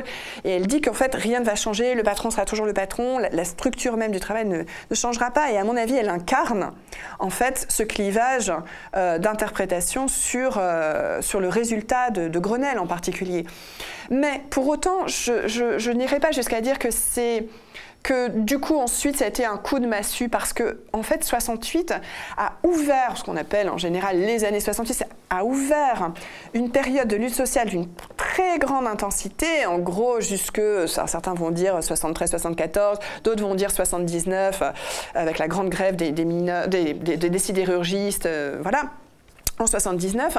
Donc ça ouvre une période où le rapport de force, malgré tout, y compris sur les lieux de travail, euh, a changé, s'est métamorphosé. C'est-à-dire que là, il y a eu euh, euh, une sorte de, dignité retrouvée, d'offensive, de détermination, de ténacité dans, les luttes sociales, qui ont fait que beaucoup d'acquis qui n'avaient pas été conquis à Grenelle en 68 l'ont été dans les années plus tard, sur toutes ces questions d'augmentation de salaire, de diminution du temps de travail, de congés payés, etc. Voilà. donc 68 n'a pas été de ce point de vue le, le coup de massue, me semble-t-il, que, vous décrivez. Alors après, ce qui est certain, c'est que dans beaucoup de mouvements euh, en 2003, en 2010, euh, et puis en 2016, pendant le mouvement contre la, contre la loi euh, dite loi travail, ont été des défaites. Alors, pour autant, il y a eu quand même des expériences qui ont été accumulées, mais on ne peut pas du tout, et vous avez tout à fait raison de le souligner, balayer d'un revers de main le fait qu'il s'est agi de défaites. On l'a vu par exemple aussi beaucoup dans, dans l'enseignement. 2003, la défaite de 2003, ça, la grève des lycées, ça, voilà, oui, ça, a été, euh, ça, a été quelque chose de, profondément désespérant qui a rendu euh, difficile par la suite euh, les, les luttes sociales. Donc là, c'est vrai qu'on est face à une configuration qui est très intéressante et c'est ouvert. Justement, on ne va pas ici refermer l'événement parce qu'il est, il est pleinement ouvert. Donc des chemins se dessinent qui sont divers. Je pense je ne pense pas qu'on puisse dire pour l'instant que le mouvement ait obtenu beaucoup, parce que là, on pourrait, je ne sais pas si on va le faire, mais analyser, décortiquer dans le détail ce qu'a annoncé Macron ce qui est quand même vraiment pas du tout. Euh, enfin, il, a, il a beaucoup surjoué, mais il n'y a pas d'augmentation du SMIC, c'est l'augmentation de la prime d'activité. Euh, on pourrait euh, aussi discuter point par point, par exemple, des, des, heures supplémentaires désormais non seulement défiscalisées, mais exonérées de cotisations sociales. Ça veut dire pour les employeurs, mais surtout n'embauchez pas, faites, des, faites faire des heures supplémentaires, vous ne paierez pas de ce qu'ils appellent les charges, en fait, ce qu'on peut continuer nous à appeler cotisations sociales. C'est la même chose pour euh, la prime d'activité. Bon, déjà, Macron, euh, pas la prime d'activité, mais la prime de fin d'année. Euh, Macron dit, oh bah oui, bah, les entreprises vont accorder une prime de, fin d'année. Bah, c'est pas lui qui va pouvoir en décider, de toute façon, tout comme c'est la loi, c'est la législation qui augmente le SMIC et pas le président de la République. Mais quoi qu'il en soit, là aussi, en 68, justement, c'est très intéressant. J'ai retrouvé par exemple les cahiers de revendication à Air France et Air Inter. Et d'ailleurs, c'était surtout des femmes, hein, des hôtesses de l'air, des hôtesses d'accueil qui mettaient en avant ces revendications, qui disaient Nous ne voulons pas de primes. Nous ne voulons pas de primes. Les primes nous divisent. Les primes sont là pour nous mettre en concurrence les uns avec les autres, les unes avec les autres. C'est vraiment la compétition généralisée, ce que représente la prime. Nous voulons des augmentations de salaire. Nous voulons que les primes soient intégrées dans les salaires. Et donc là, par exemple, ce que, dit, ce que, ce que propose Macron, outre que c'est vraiment de la poudre aux yeux et très largement de l'entourloupe, mais c'est en plus dire aux employeurs, mais surtout n'augmentez pas les salaires, donnez des primes, euh, voilà, euh, distribuer des primes. Selon votre inspiration, selon vos possibilités. Voilà, ça, ça fait quand même aussi partie d'une grande euh, condescendance sociale. On va vous donner quelques miettes de fin d'année, votre petit cadeau du Père Noël, euh, euh, et puis surtout rentrez chez vous, bonnes gens. C'est vraiment ce que, Jacques Rancière appelle la police. C'est-à-dire chaque chose à sa place, rentrez chez vous, bonnes gens, circulez, il n'y a rien à voir. C'est la chose politique dans sa version purement policière, si on prend les termes de Rancière, c'est-à-dire voilà, restez assignés, confinés dans votre place. Je vous ai, je vous ai compris ou je vous ai mépris, hein, pour reprendre un jeu de mots qui est en train de circuler beaucoup, je vous ai mépris. Euh, et voilà quelques miettes. Donc, euh, mais en même temps, là où je vous rejoins, c'est que il a pu donner en effet le sentiment de reculer. Il ne touche à rien du système. Il a dit euh, le SMIC sera augmenté sans qu'aucun euro ne soit versé par les employeurs, donc ce qui est déjà une manière de ne surtout pas à toucher. Vos frais.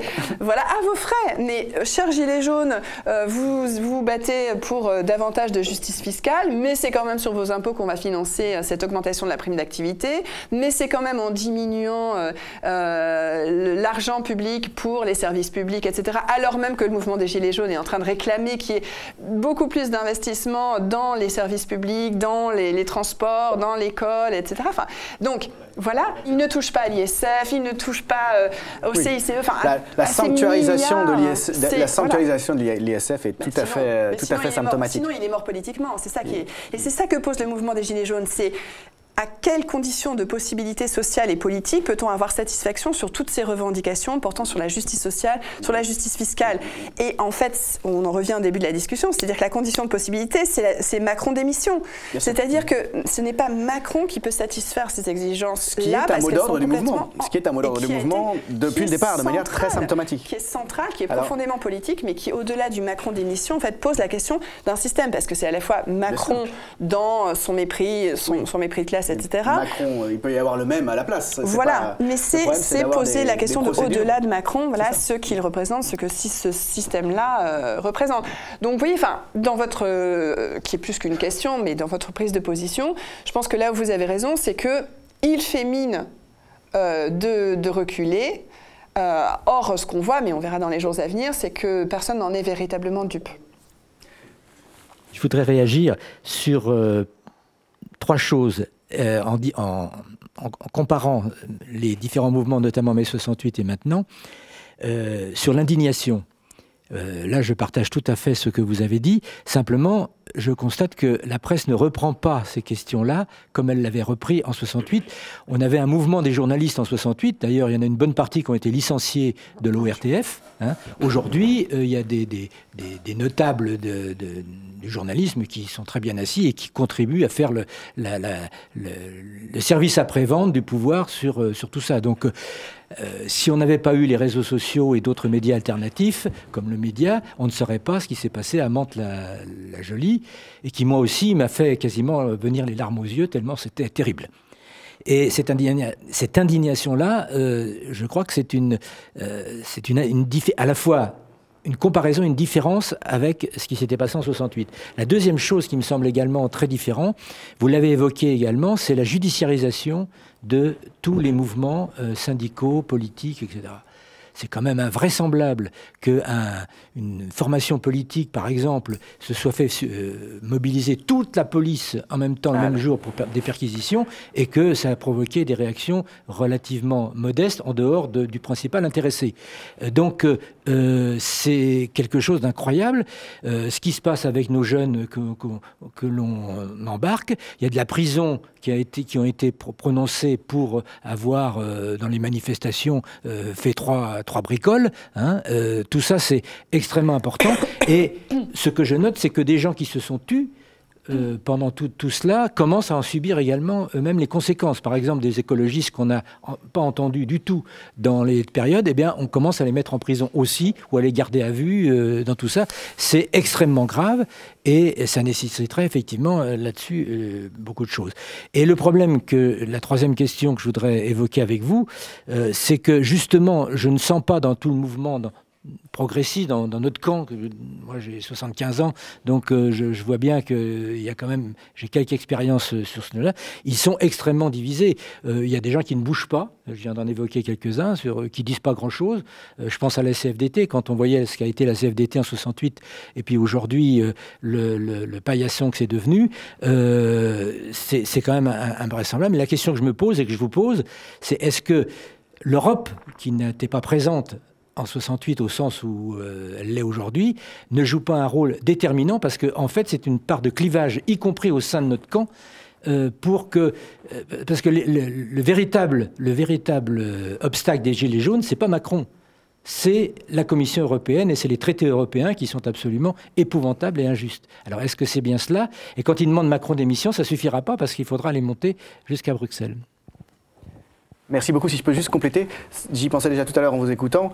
Euh, quand vous avez parlé du mouvement de 2005, euh, qui lui a été suivi d'une victoire, au sens où le référendum s'est terminé avec quasiment 55% de non. Alors l'année suivante, le traité de Lisbonne a fait passer exactement la même chose euh, sans recourir à, l'approbation populaire. Il me semble que le clivage qui aujourd'hui partage les gilets jaunes et les anti-gilets jaunes ressemble beaucoup au clivage qui opposait en 2005 le oui et le non, avec cette situation déstabilisante que d'un côté comme de l'autre, il y a des gens qui s'identifient à la gauche et à la droite, qui sont ensemble. Mais ce n'est pas la même gauche et droite d'un côté et de l'autre. Euh, et quand vous dites, évidemment, Macron démission, c'est très bien, mais si on a, un autre qui fait la même chose, c'est-à-dire ce que Bruxelles, euh, enfin Bruxelles, ce que les institutions de l'Union européenne exigent, euh, le problème ne sera absolument pas réglé.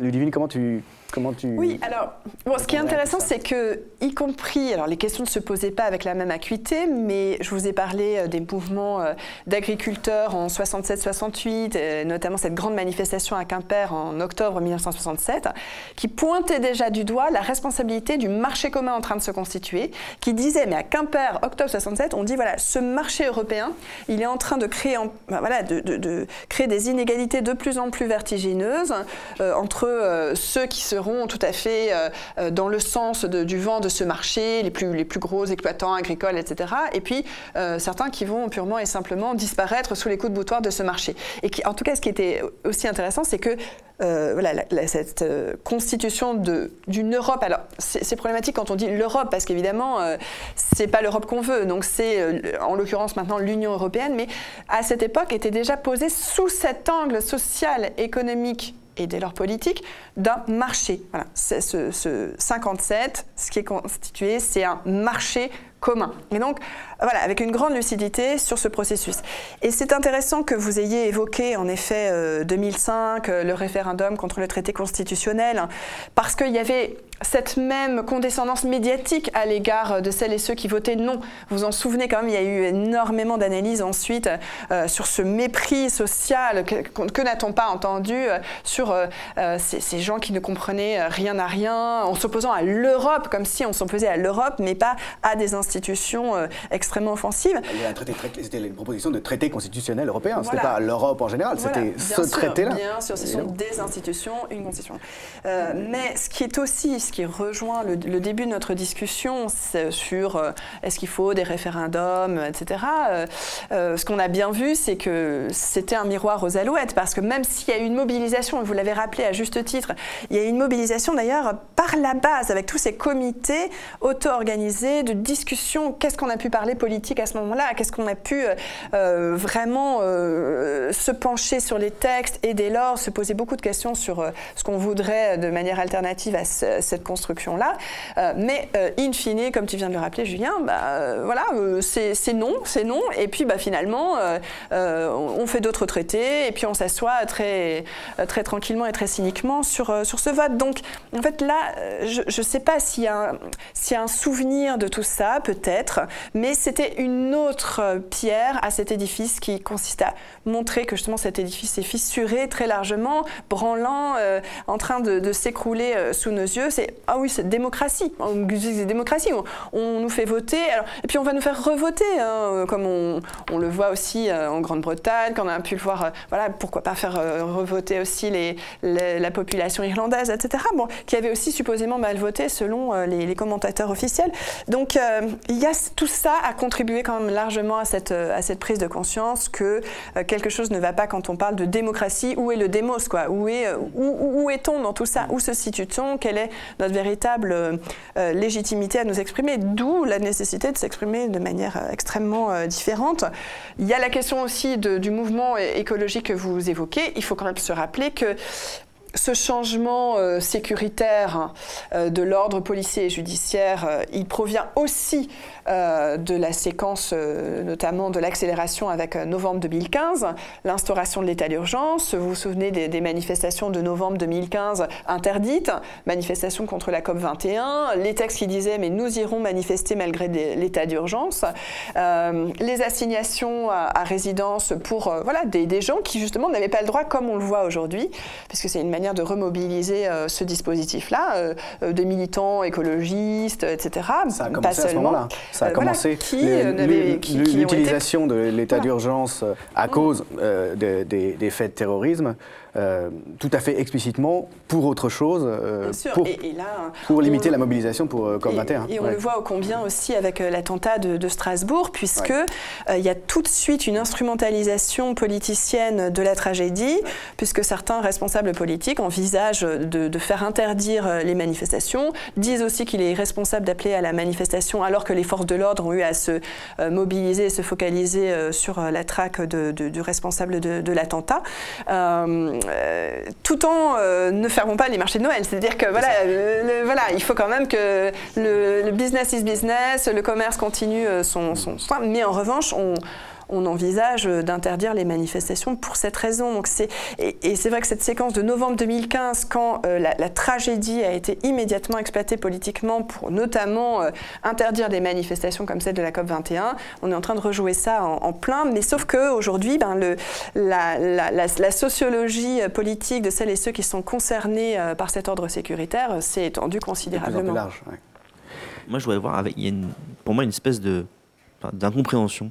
Il y a une déconnexion, enfin, je ne sais pas si vous l'observez, mais entre euh, ce qu'on nous sert sur certains plateaux, effectivement, euh, la réalité d'un président de la République qui, qui croit reculer, enfin, une position un peu de voyez voyez voyez j'ai reculé mais en réalité bien entendu que non et euh, de l'autre côté ce qu'on entend sur les ronds-points ce qu'on entend moi devant les lycées il y a quelque temps de gens qui n'écoutent pas On a l'impression d'avoir un, théâtre avec des, personnages qui se parlent, euh, sans qu'en réalité l'un n'écoute l'autre.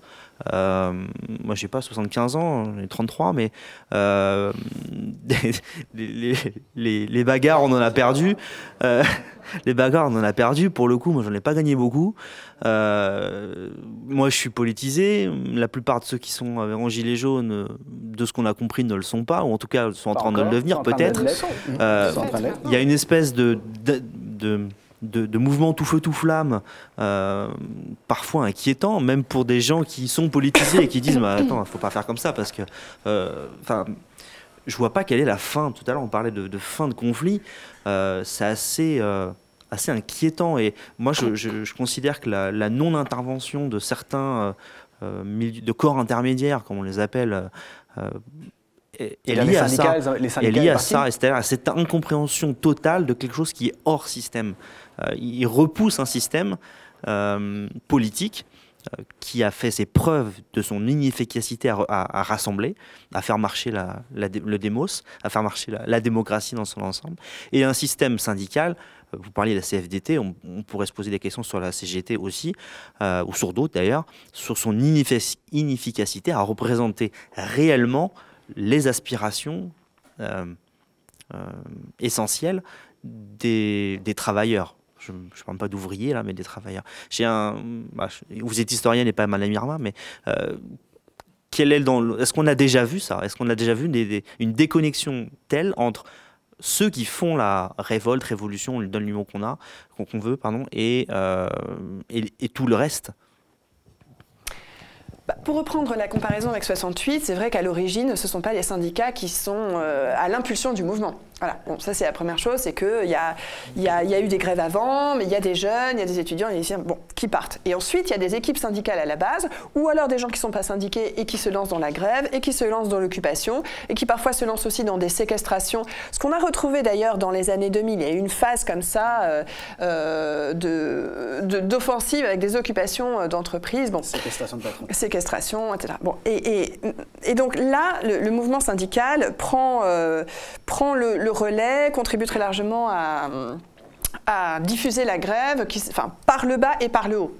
Jusqu'à ce qu'à un moment, en haut, euh, au niveau des confédérations syndicales, euh, il s'agit de dire, bon, il faut savoir terminer une, grève, pour reprendre la formule célèbre de Maurice Thorez, on oublie souvent de citer la fin, c'est-à-dire dès que satisfaction a été obtenue. Mais bon, mais euh, il, y a eu, y a eu comme ça, aussi en 68, y compris, beaucoup de, de, syndicalistes, aussi bien la CFDT qu'à la CGT, qui ne voulaient pas s'arrêter début juin, qui disaient, mais non, mais c'est pas du tout fini, ça peut pas être les élections, c'est pas possible, les élections vont briser toute cette dynamique. On a encore beaucoup à gagner. C'est la plus grande grève générale de l'histoire et on ne va pas s'arrêter là. Donc à cette époque, il y avait déjà cette dissociation. Et là, je crois que par rapport à ce que vous dites, en fait, ce qui est très difficile, c'est de parler des syndicats en général. Parce que bon, d'abord, il y a, il me semble-t-il, un clivage que les médias euh, dominants euh, traduisent toujours par euh, réformistes, les syndicats réformistes, qui n'ont rien de réformiste, parce que, voilà, historiquement, les réformes, c'était pas des contre-réformes, c'était des avancées sociales, c'était des acquis, etc. Donc là, globalement, ce sont des, sont des syndicats qui soutiennent les gouvernements qui eux-mêmes mettent en œuvre euh, des destructions d'acquis sociaux. Bon, on les appelle, euh, on les appelle réformistes, mais bon, il y a quand même un problème. Bon, alors eux, c'est vrai que de toute façon, ils veulent pas entendre parler euh, de grève, de, de, de mobilisation auto-organisée, etc. Après, il y a dans, du côté on va dire, du bloc euh, CGT, FSU, solidaire, euh, des lignes de clivage. Là aussi, on l'a vu récemment, lorsque euh, les, organisations syndicales ont été convoquées par le pouvoir exécutif, on a commencé à discuter, Solidaire a refusé d'y aller en disant mais on ne va pas discuter avec un pouvoir qui est en train de réprimer euh, d'une manière euh, éhontée, terrible, euh, aussi bien les jeunes que les, manifestants de manière générale. Et puis ensuite, bah, il y a la, CGT, la FSU, qui par exemple appellent à la grève, appellent à des journées d'action, qui sont aussi composées d'équipes syndicales à la base qui font un énorme travail pour la mise en grève. Ça a été le cas aussi pendant le mouvement anti-loi travail. Hein. Il ne faut pas du tout négliger cette dimension-là, que quand même ces, ces, mobilisations, ces grèves, elles procèdent en général de, de, gens qui sont syndiqués, pas uniquement et pas toujours, mais euh, c'est quand même le cas et qui sont dans un, dans un tâtonnement, dans une valse hésitation. On le voit bien avec Philippe Martinez, qui tantôt, ça a été le cas il y a quelques, quelques jours, a dit euh, en fait il faut, il faut des grèves, il faut généraliser la grève, il faut vraiment appeler à la grève et construire la grève partout où on est, et puis qui, hein. et qui ensuite va négocier avec Macron, et puis qui finalement appelle à une journée d'action. Voilà. Donc c'est compliqué, je pense, c'est très difficile d'en parler de manière euh, générale, et je crois qu'il ne faut pas trop participer à ce discrédit à l'égard des, syndicats, même s'il y a d'immenses problèmes. Mais là, moi, je pense plutôt à ces gens qui se battent au quotidien. Tout à l'heure, on parlait des, des, grèves dans les hôtels, etc. Il y a beaucoup de ces salariés qui sont syndiqués dans les McDo, dans les plateformes euh, téléphoniques, etc. Et donc, voilà, il y a aussi des gens qui ne le sont pas. Je veux dire, c'est plus compliqué, mais c'est aussi le cas en 68. Il y a des gens qui ne sont pas syndiqués et qui se lancent dans la grève. Mais la grève, elle procède quand même euh, euh, assez largement à ce moment-là du, mouvement syndical. Donc, il y a, et, et je crois, alors, je ne suis pas Madame Irma, mais pour aller dans le sens de votre questionnement, je crois que sans grève, Aujourd'hui, sans généralisation de la grève, c'est vrai que le mouvement euh, a toute chance ou tout risque, selon les interprétations qu'on veut bien lui conférer, euh, de, s'éteindre, en fait. Et donc la, question, c'est est-ce que, comme en 68, justement, il va y avoir euh, une sorte de, comme ça, d'alliance, d'alliage, de configuration, où le monde du travail ou une partie du monde du travail, comme c'est le cas déjà des Gilets jaunes, qui font partie du monde du travail, mais qui sont parfois aussi dans des déserts syndicaux qui, sont, qui travaillent dans des toutes petites entreprises où il n'y a pas de syndiqués, où la tradition de la grève n'existe pas par la force des choses, parce que ça devient extrêmement difficile de se mettre en grève. Donc là, il y a un enjeu fort, et je crois que beaucoup en sont conscients, y compris euh, dans les directions des confédérations syndicales. Une autre question? Je voulais revenir sur la, les grèves lycéennes et, euh, mettre une hypothèse aussi sur la, question de la, répression policière, sur euh, qui sont les lycéens en grève aujourd'hui. Et il me semble qu'il y a une vraie nouveauté de ce mouvement par rapport à. Vous avez parlé par exemple de 86, celui que moi je connais, voilà, de par mon âge. Il y a une vraie différence. C'est que en 86, on avait un lycée modèle, nous c'était le lycée Montaigne, dans le 6e arrondissement de Paris. Euh, Est-ce que je peux émettre l'hypothèse que jamais, jamais, les lycéens de Montaigne n'auront à se mettre à genoux devant un policier Pourtant, je me rappelle de violences, mais inouïes, entre les étudiants euh, qui étaient enfermés dans Assas du GUD et les lycéens de Montaigne, et puis des images, attention, ça cartonnait, mais ça cartonnait fort. Et, mais jamais, jamais, il n'y aurait jamais eu de ça. Et je pense que c'est le cas. Seulement aujourd'hui, c'est bien ça, en tout cas moi de ce que je vois, du moins lycéen, c'est bien dans les lycées professionnels, de ce que je connais dans mon coin, c'est clairement les lycées, soit professionnels, soit les lycées de pauvres, quoi. Voilà, les lycées de riches, on ne les voit pas. Et ça, il me semble que c'est une vraie euh, nouvelle caractéristique. Euh, et puis une deuxième chose qui, alors c'est pas une question, c'est quelque chose qui venait en tête au fur et à mesure de, ce que vous disiez. C'est euh, est-ce qu'il n'y a pas un, retour ou est-ce que ce, je, ne sais pas quoi, en tout cas de cette vieille notion qu'on appelle l'éducation populaire? Et en tout cas, ce qui est frappant, que ce soit la Révolution française, que ce soit 68, que ce soit 2005, que ce soit les Gilets jaunes, c'est que c'est des très forts moments d'éducation populaire euh, et en tout cas de mon point de vue, c'est beaucoup, beaucoup plus intéressant et beaucoup plus fort que n'importe quel euh, euh, bureaucrate, je veux dire, de, quelle que soit sa position par ailleurs intéressante ou pas, mais c'est pas le sujet. Et je, et d'ailleurs, euh, l'étonnement euh, euh, face à des coordinations dans des ronds-points, l'étonnement de voir Ah, mais comment se fait-il qu'ils parlent de la dissolution du Sénat? Bah ouais, parce que c'est des gens qui, à partir du moment où ils se parlent, et bah voilà. Voilà, voilà. Condorcet, quoi. Voilà. Vous avez absolument raison sur le mouvement lycéen, parce que là, c'est vrai que ça part. D'abord, les violences, alors les violences, elles sont assez étendues, les violences policières, mais euh, elles se concentrent évidemment sur euh, des lycées de quartiers populaires de banlieue. Je pense à évidemment Mantes-la-Jolie, je pense à Ivry, je pense à ce qui s'est passé aussi à Garges-les-Gonesse. Euh, voilà, et donc il y a une combinaison qui est sociale, qui est aussi raciste, voilà, très clairement, d'une violence qui est raciste. il y a une différenciation classiste et raciste entre les lycéens vous voulez dire, de plus en, dans, la manière dont ils sont traités, euh, c'est ça? Absolument. Et puis, et du coup, le mouvement de, diffusion de, de, la dynamique de la mobilisation lycéenne, en fait, elle s'opère à l'inverse des mouvements euh, habituels ou qui partent plutôt des lycées de centre-ville, etc. Alors que là, parce que les lycées de centre-ville sont aussi touchés, hein, d'ailleurs, hein, mais, euh, mais, ça, mais ça a été dans un mouvement inverse. Et pourquoi, sans doute aussi? Euh, parce que, bah, il faut le rappeler, quels sont les, fondements de cette mobilisation. C'est à la fois contre la réforme du lycée qui va introduire une mise en concurrence entre les établissements, puisque ça revient à faire des diplômes d'établissements. Et donc, il y a des, des, établissements qui seront moins bien dotés, euh, avec des, des, parcours sociaux et scolaires euh, qui ne bénéficieront pas de ces délits d'initiés, qui est bon, bah voilà, bah, et je sais ce qu'il faut prendre, je sais comment je vais faire mon petit marché euh, de discipline, voilà. Donc, ça, c'est la première conscience qui fait que ben, dans, dans, certains lycées, il y a cette opposition massive à cette, à cette réforme parce qu'on sait que certains établissements euh, en seront directement les victimes. Et ça, les enseignants aussi en sont conscients. Il y a aussi beaucoup d'enseignants qui se sont mis en grève spontanée pour réagir à la, répression euh, que subissaient euh, les élèves. mais il y a aussi une forte opposition à la, réforme, à cette contre-réforme. Et puis, contre Parcoursup, contre la sélection à l'entrée de l'université, dont on sait aussi qu'évidemment, ça va, faire rejouer reconduire des clivages sociaux. Donc, vous avez raison, c'est très important. Et je suis très sensible aussi à ce que vous dites sur la dimension éducation populaire, c'est-à-dire qu'est-ce qu'on apprend dans, dans l'événement, comment, comment la, conscience évidemment euh, est accélérée. C'est pour ça que euh, tout à l'heure euh, quelqu'un disait ils ne sont pas politisés, mais en fait si, il y a justement une politisation dans et par l'événement. et bon bah ça renvoie à ce que disait déjà Rosa, Rosa Luxembourg, parmi tant d'autres, qui disaient ben voilà on apprend davantage dans un mouvement comme ça, soit de grève généralisée, un mouvement insurrectionnel, un mouvement révolutionnaire ou pré-révolutionnaire. On apprend davantage, alors je sais plus qu'est-ce enfin, ce qu'elle disait exactement en termes de durée, mais euh, davantage en un mois qu'en dix ans euh, d'apprentissage, euh, de formation syndicale ou politique. Alors je me souviens plus encore une fois des, références exactes de, sa, de, sa, proposition mais et de son analyse, mais en tout cas c'est sûr que on apprend. On apprend en assemblée générale, on apprend sur les ronds-points, on apprend dans les lieux occupés, euh, on apprend, et y compris, on apprend sur le tas, y compris dans, la, dans les gestes, dans le répertoire d'action. Et donc quelque chose euh, s'intensifie là, qui est le propre d'un événement. Au-delà de la contestation des contre-réformes et de l'injustice fiscale, on voit apparaître aussi une contestation euh, du théâtre politique.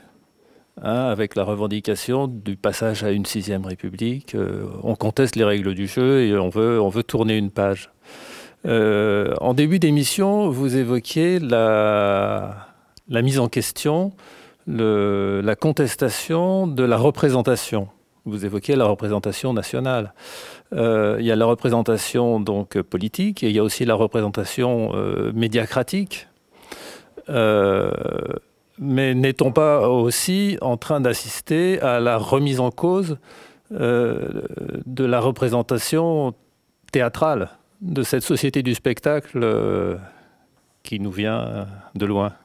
Si je peux me permettre, il y a un truc moi qui me, alors qui est du point de vue médiatique, qui m'a fait marrer quoi. Enfin, c'est cette injonction de, nommer des leaders. Il faut, faut vraiment que vous, vous ayez des leaders. C'est pas possible autrement. Vous devez avoir des leaders il ne se passe rien, quoi. C'est-à-dire, mais ouais, c'est je pense que si il dirait mais ta gueule quoi. Et c'est ça et là on sent qu'ils deviennent fous en face quoi. L'essor des mouvements sans leader et c'est quelque chose que les pouvoirs en général détestent ne pas avoir d'interlocuteur euh, ne pas avoir de courroie de transmission, quelqu'un qui vienne euh, de la communauté et qu'on va pouvoir influencer, qu'on va pouvoir convaincre, hein, euh, et qui, en retour, quand il rentrera chez lui avec les autres, aidera finalement euh, à, développer une forme de capillarité euh, du pouvoir. C'est la grande hantise hein, des, pouvoirs de ne pas avoir d'interlocuteur comme ça, de ne pas avoir euh, de porte-parole. Les mouvements sans porte-parole, c'est quand même quelque chose euh, qui a commencé à la fin des années 90, surtout au cours des années 2000, me semble-t-il. Et, même avant d'ailleurs, parce que justement, euh, et là en référence euh, à 68 où il y avait eu des leaders, voilà, qui, qui, qui, pour le coup se posaient pas forcément toujours les questions sur la, leur représentativité. Mais par exemple, au moment des, des, premières coordinations nationales, alors coordination nationale lycéenne et étudiante en 1986, coordination des infirmières, à la poste aussi comment on avait repris cette forme-là qui posait cette question de euh, nous, ne, nous, ne, voulons pas euh, de représentants qui, nous, euh, qui agrippent notre parole pour l'instrumentaliser ou la déformer. donc ça, cette question s'était déjà posée en, 1986 dans le mouvement anti-loi de Vaquet et s'est posée à, chaque mouvement, notamment par exemple pendant le mouvement anti-CPE.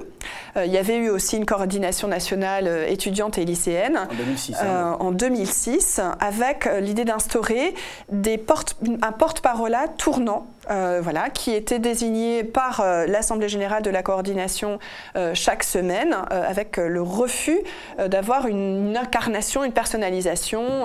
je me souviens à cette époque, il y avait notamment un rejet de, de, Bruno Julliard, qui était président de l'UNEF à ce moment-là, et qui était le chouchou des médias. Et voilà, et parce que les médias et le pouvoir, vous l'avez rappelé les uns et les autres, ont, ont, besoin de ça pour différentes raisons, mais notamment pour dire, bah voilà, regardez, on dialogue, et puis d'ailleurs, et puis pour dire, ben voilà, on a avancé, on a trouvé des compromis, etc.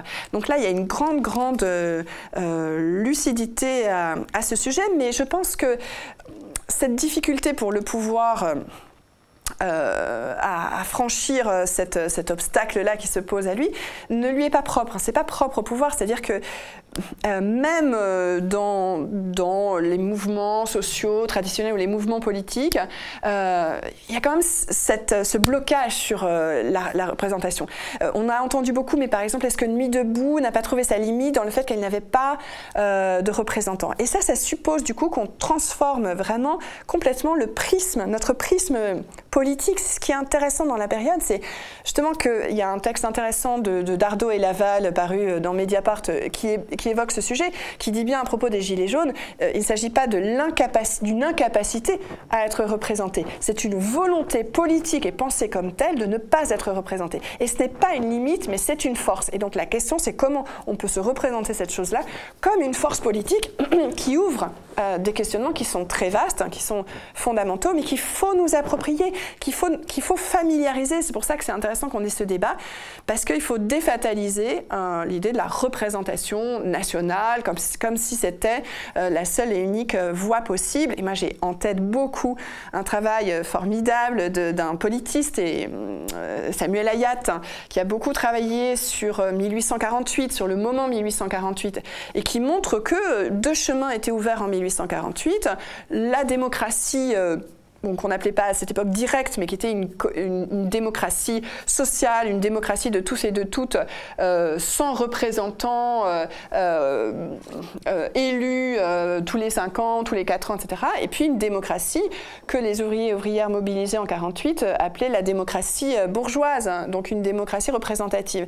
Et ce qui est intéressant, me semble-t-il, dans ce travail de Samuel Hayat, dans son, dans son livre qui s'appelle Quand la République était révolutionnaire, c'est qu'il montre que rien n'était fermé, rien n'était figé, qu'il y avait des possibles qui s'ouvraient là. Et ensuite, on s'est déshabitué à penser justement une alternative à la, à la démocratie représentative. Donc, finalement, bien sûr, les Gilets jaunes ne font pas se référer à la séquence février-juin 1848. leur questionnement, quand même, est. Leur questionnement, son approche. Clairement proche, oui, structurellement le même, au fond. Ce qui montre bien que, oui, là, on est, on est face à une conscience profondément politique euh, qui permet une imagination. Euh, Sartre disait en 68 Vous avez mis l'imagination au pouvoir. C'est une expression qui a été quelque peu galvaudée, mais il me semble qu'elle est d'une très grande richesse, d'une très grande portée, parce qu'elle nous aide à rouvrir en fait nos, consciences politiques. C'est toujours ce que permet l'événement. Et donc il faut, il faut s'y tenir. Et je pense que l'une des grandes responsabilités des organisations politiques, syndicales, des mouvements, quels qu'ils soient, organisés, pas organisés, etc., c'est de poser ces questions, de les mettre sur la table, quand bien même pour l'instant ça nous paraîtrait lointain. Euh, ce qui apparaît comme utopique il faut se le réapproprier, dire que l'utopie, euh, Michel Rio-Sarcé a parlé du réel de l'utopie, on parle des utopies concrètes, c'est-à-dire comment nous refamiliariser pour dire que l'utopie, ce n'est pas du tout le lunaire, l'imaginaire, l'irréel et l'irréalisable, mais c'est quelque chose qui nous permet déjà de prendre conscience ici et maintenant de ce qu'est notre présent et ses limites, et dès lors de penser euh, du futur aussi en lien avec l'histoire, en lien avec des expériences passées et des espoirs passés, qui sont absolument euh, concrets et tout à fait euh, pensables, imaginables et, praticables, à condition qu'on se les réapproprie véritablement. Donc ce théâtre dont vous parliez, peut-être en référence à, la société du spectacle aussi, j'imagine. Et du simulacre. Et, du simulacre, c'est aussi connecté à la question de la représentation des porte-paroles, qui finalement jouent une pièce qui est la leur, qui est celle du pouvoir, mais qui n'est pas forcément celle des gens dont ils se prétendent les mandataires, qui sont, dont ils sont censés être les mandataires. Est-ce qu'il y avait encore une question? Alors surtout, euh, puisque tout le monde a, dit son âge, hein, alors moi aussi, je me souviens bien de mai 68. Et euh, il y a une chose dont on n'a pas parlé, c'est vraiment l'importance de la guerre d'Algérie. Hein. Euh, la fin de la guerre d'Algérie n'est pas si lointaine, hein, en 68, avec les massacres euh, du 17 octobre 61, Charonne.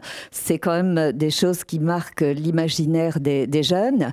Et au niveau des luttes à l'époque, il y avait un maillage, en particulier chez les étudiants, extrêmement important contre la guerre au Vietnam. Les comités Vietnam de base euh, ont joué un rôle extrêmement important dans la prise de, bah, conscience politique, l'exercice aussi euh, bah, de, la réflexion au niveau, euh, au niveau international.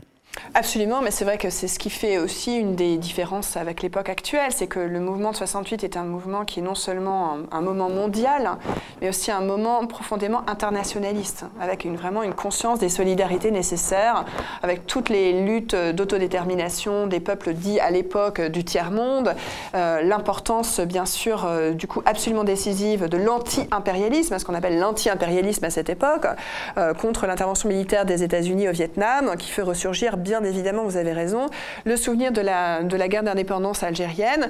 Alors en 68 d'ailleurs, on parle très peu du 17 octobre 1961. Euh, c'est euh, l'oubli du 17 octobre. Annie Ernaux a des pages très belles à ce sujet dans Les années, euh, où elle dit a posteriori son conflit de mémoire parce qu'elle-même avait n'avait pas à l'esprit le 17 octobre, qui avait été enfoui alors que c'était un massacre, euh, un massacre d'État, hein, euh, directement euh, approuvé et validé par l'Élysée et puis mis en œuvre par, par Maurice Papon, qui était à l'époque préfet de police de, Paris. Mais en revanche, en 68, on se souvient énormément de Charonne. Et aux premières manifestations, aux premiers affrontements avec les forces de l'ordre, on entend beaucoup c'est Charonne, c'est Charonne, ils vont recommencer. Donc, autre massacre d'État, pour reprendre la formule de l'historien Alain de Verbe, le 8 février 1962, avec les neuf morts euh, lors de, la répression policière de, la manifestation. Et là, vous avez aussi tout à fait raison euh, en soulignant les, effets de prolongement entre la guerre d'indépendance algérienne et 68, c'est que, par exemple, beaucoup de jeunes, notamment dans les lycées, s'étaient mobilisés à partir de 1960 dans des comités qu'ils appelaient des comités lycéens antifascistes. Donc, même s'ils avaient elles avaient interdiction de faire de la politique dans les lycées, de, discuter politique, etc., et de s'organiser, euh, ces élèves l'ont fait euh, et ont, créé comme ça ces comités. Et ben, beaucoup euh, s'en sont souvenus aussi en, 1968 parce que la politique était désormais l'affaire de tous au moment de la, de la guerre d'Algérie, qu'on pense bien sûr aux au grands rassemblements qui avaient été impulsés notamment par l'UNEF, par le PSU en, octobre 1960 ou après. Donc la guerre d'Algérie avait en effet joué un rôle tout à fait décisif. C'est vrai que là, j'en avais pas parlé parce que euh, il n'y avait pas ce qui, justement, par exemple, toutes les, thématiques euh, de l'anti-impérialisme, de l'antimilitarisme, ce sont des, thématiques qui ont été un peu mises sous le boisseau, y compris dans des courants politiques qui se sont revendiqués de longue date. Même si j'ai vu un texte euh, des Gilets jaunes. voilà, c'était un texte très intéressant politiquement signé Gilet jaune, mais le problème c'est qu'on ne peut jamais véritablement identifier la source, euh, la, généalogie de l'inspiration, etc., mais qui pointait du doigt euh, la présence des troupes françaises, notamment en Afrique, qui pointait du doigt les interventions militaires françaises et qui disait qu'il fallait en finir avec cette logique euh, militaire, interventionniste, d'ingérence, etc. Voilà, donc ce n'est pas, pas une thématique qui est très présente dans, dans l'espace public et politique. c'est la raison pour laquelle voilà, le rapprochement n'est pas véritablement possible euh, avec 1968, mais malgré tout, euh, il y, a quand même euh, cette, conscience, aussi cette interrogation que l'événement fait ressurgir aussi. Il n'y a pas cette dimension internationaliste, il n'y a pas ce lien souterrain aussi, ou plus ou moins explicite avec la guerre d'Algérie peu d'années avant, comme en 68. Ceci dit, il y a quelque chose de nouveau, en revanche, qui est l'interrogation autour de la mobilisation des banlieues, autour de la mobilisation des racisés, si on veut, euh, de ces mouvements-là, de la connexion possible euh, aujourd'hui euh, entre les gilets jaunes qui sont pas marqués de ce point de vue-là, qui semblent très bien, bien distincts, disons, des mouvements contre les violences policières à, l'encontre des racisés, des mouvements des banlieues, des mouvements de l'antiracisme politique. mais semble-t-il quand même des points de contact de plus en plus nets aujourd'hui. Je ne sais pas ce qui va se passer dans les, dans les Je pense, dans et notamment à la faveur de ce, que, de ce que nous avons rappelé tout à l'heure avec cet échange sur les lycées euh, de quartiers populaires, de banlieues, de, de villes populaires euh, qui, sont, qui subissent tout particulièrement la répression. Je pense à ce collectif qui s'appelle le collectif Rosa Parks, qui a organisé une grande une manifestation importante.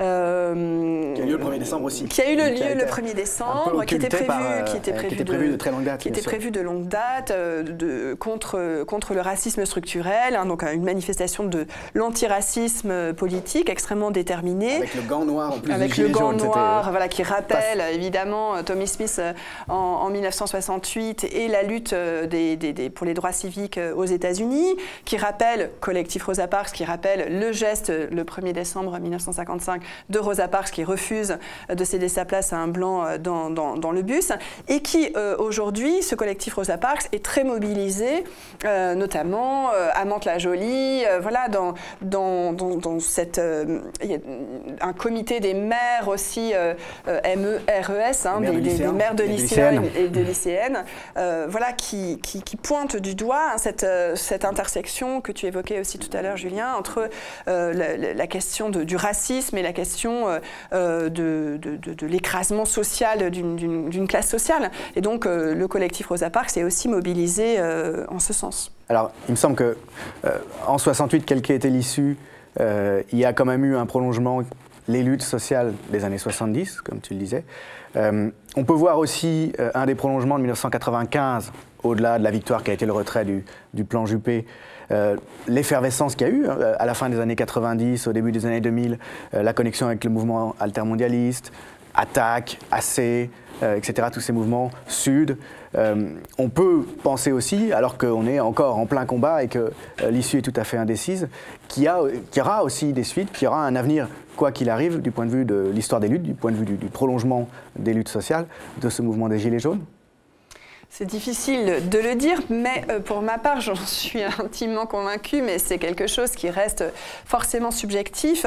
C'est un peu comme en 68, quand on se disait plus rien ne sera jamais comme avant. C'est-à-dire qu'on a vraiment, bah, c'est ce qui fait là aussi, euh, la conscience historique, la conscience qu'à un moment, l'histoire est en train de se faire et euh, on y participe dans une certaine mesure, humblement, là où on peut, etc. Mais le, sentiment d'un basculement. voilà. Et, donc, euh, forcément, de cette ébullition, de, ces- de cette accélération des prises de conscience, de, ce- de ces paroles, de ces rencontres, de ces travaux communs, de cette réflexion, naîtra euh, d'autres formes, naîtront d'autres formes d'effervescence. Bon, là, en effet, tout est, tout est ouvert et donc il y a une grande responsabilité, mais aussi, enfin, le mot responsabilité, il est un peu imposant, mais il y a eu cette humilité à y mêler, mais responsabilité à être là, euh, à faire ce qu'il y a à faire là où on est modestement, mais à le faire, euh, contre toutes les réticences qui ont pu à un moment euh, s'exprimer, les, les- les réserves un petit, peu, un petit peu à distance, comme ça. Donc quelque chose se, se- fait et la responsabilité, c'est de faire en sorte que ça soit aussi un mouvement émancipateur. Être là, c'est ce qu'essaient de faire les, les équipes du média sur le terrain, c'est ce que la Grande H essaie de faire modestement. Merci beaucoup, Ludivine Bantigny, d'avoir été avec nous. Merci au public et à bientôt pour une prochaine Grande H. Le média est indépendant des puissances financières et n'existe que grâce à vos dons. Soutenez-nous sur lemediatv.fr. Et pour ne rien rater de nos contenus, abonnez-vous à nos podcasts.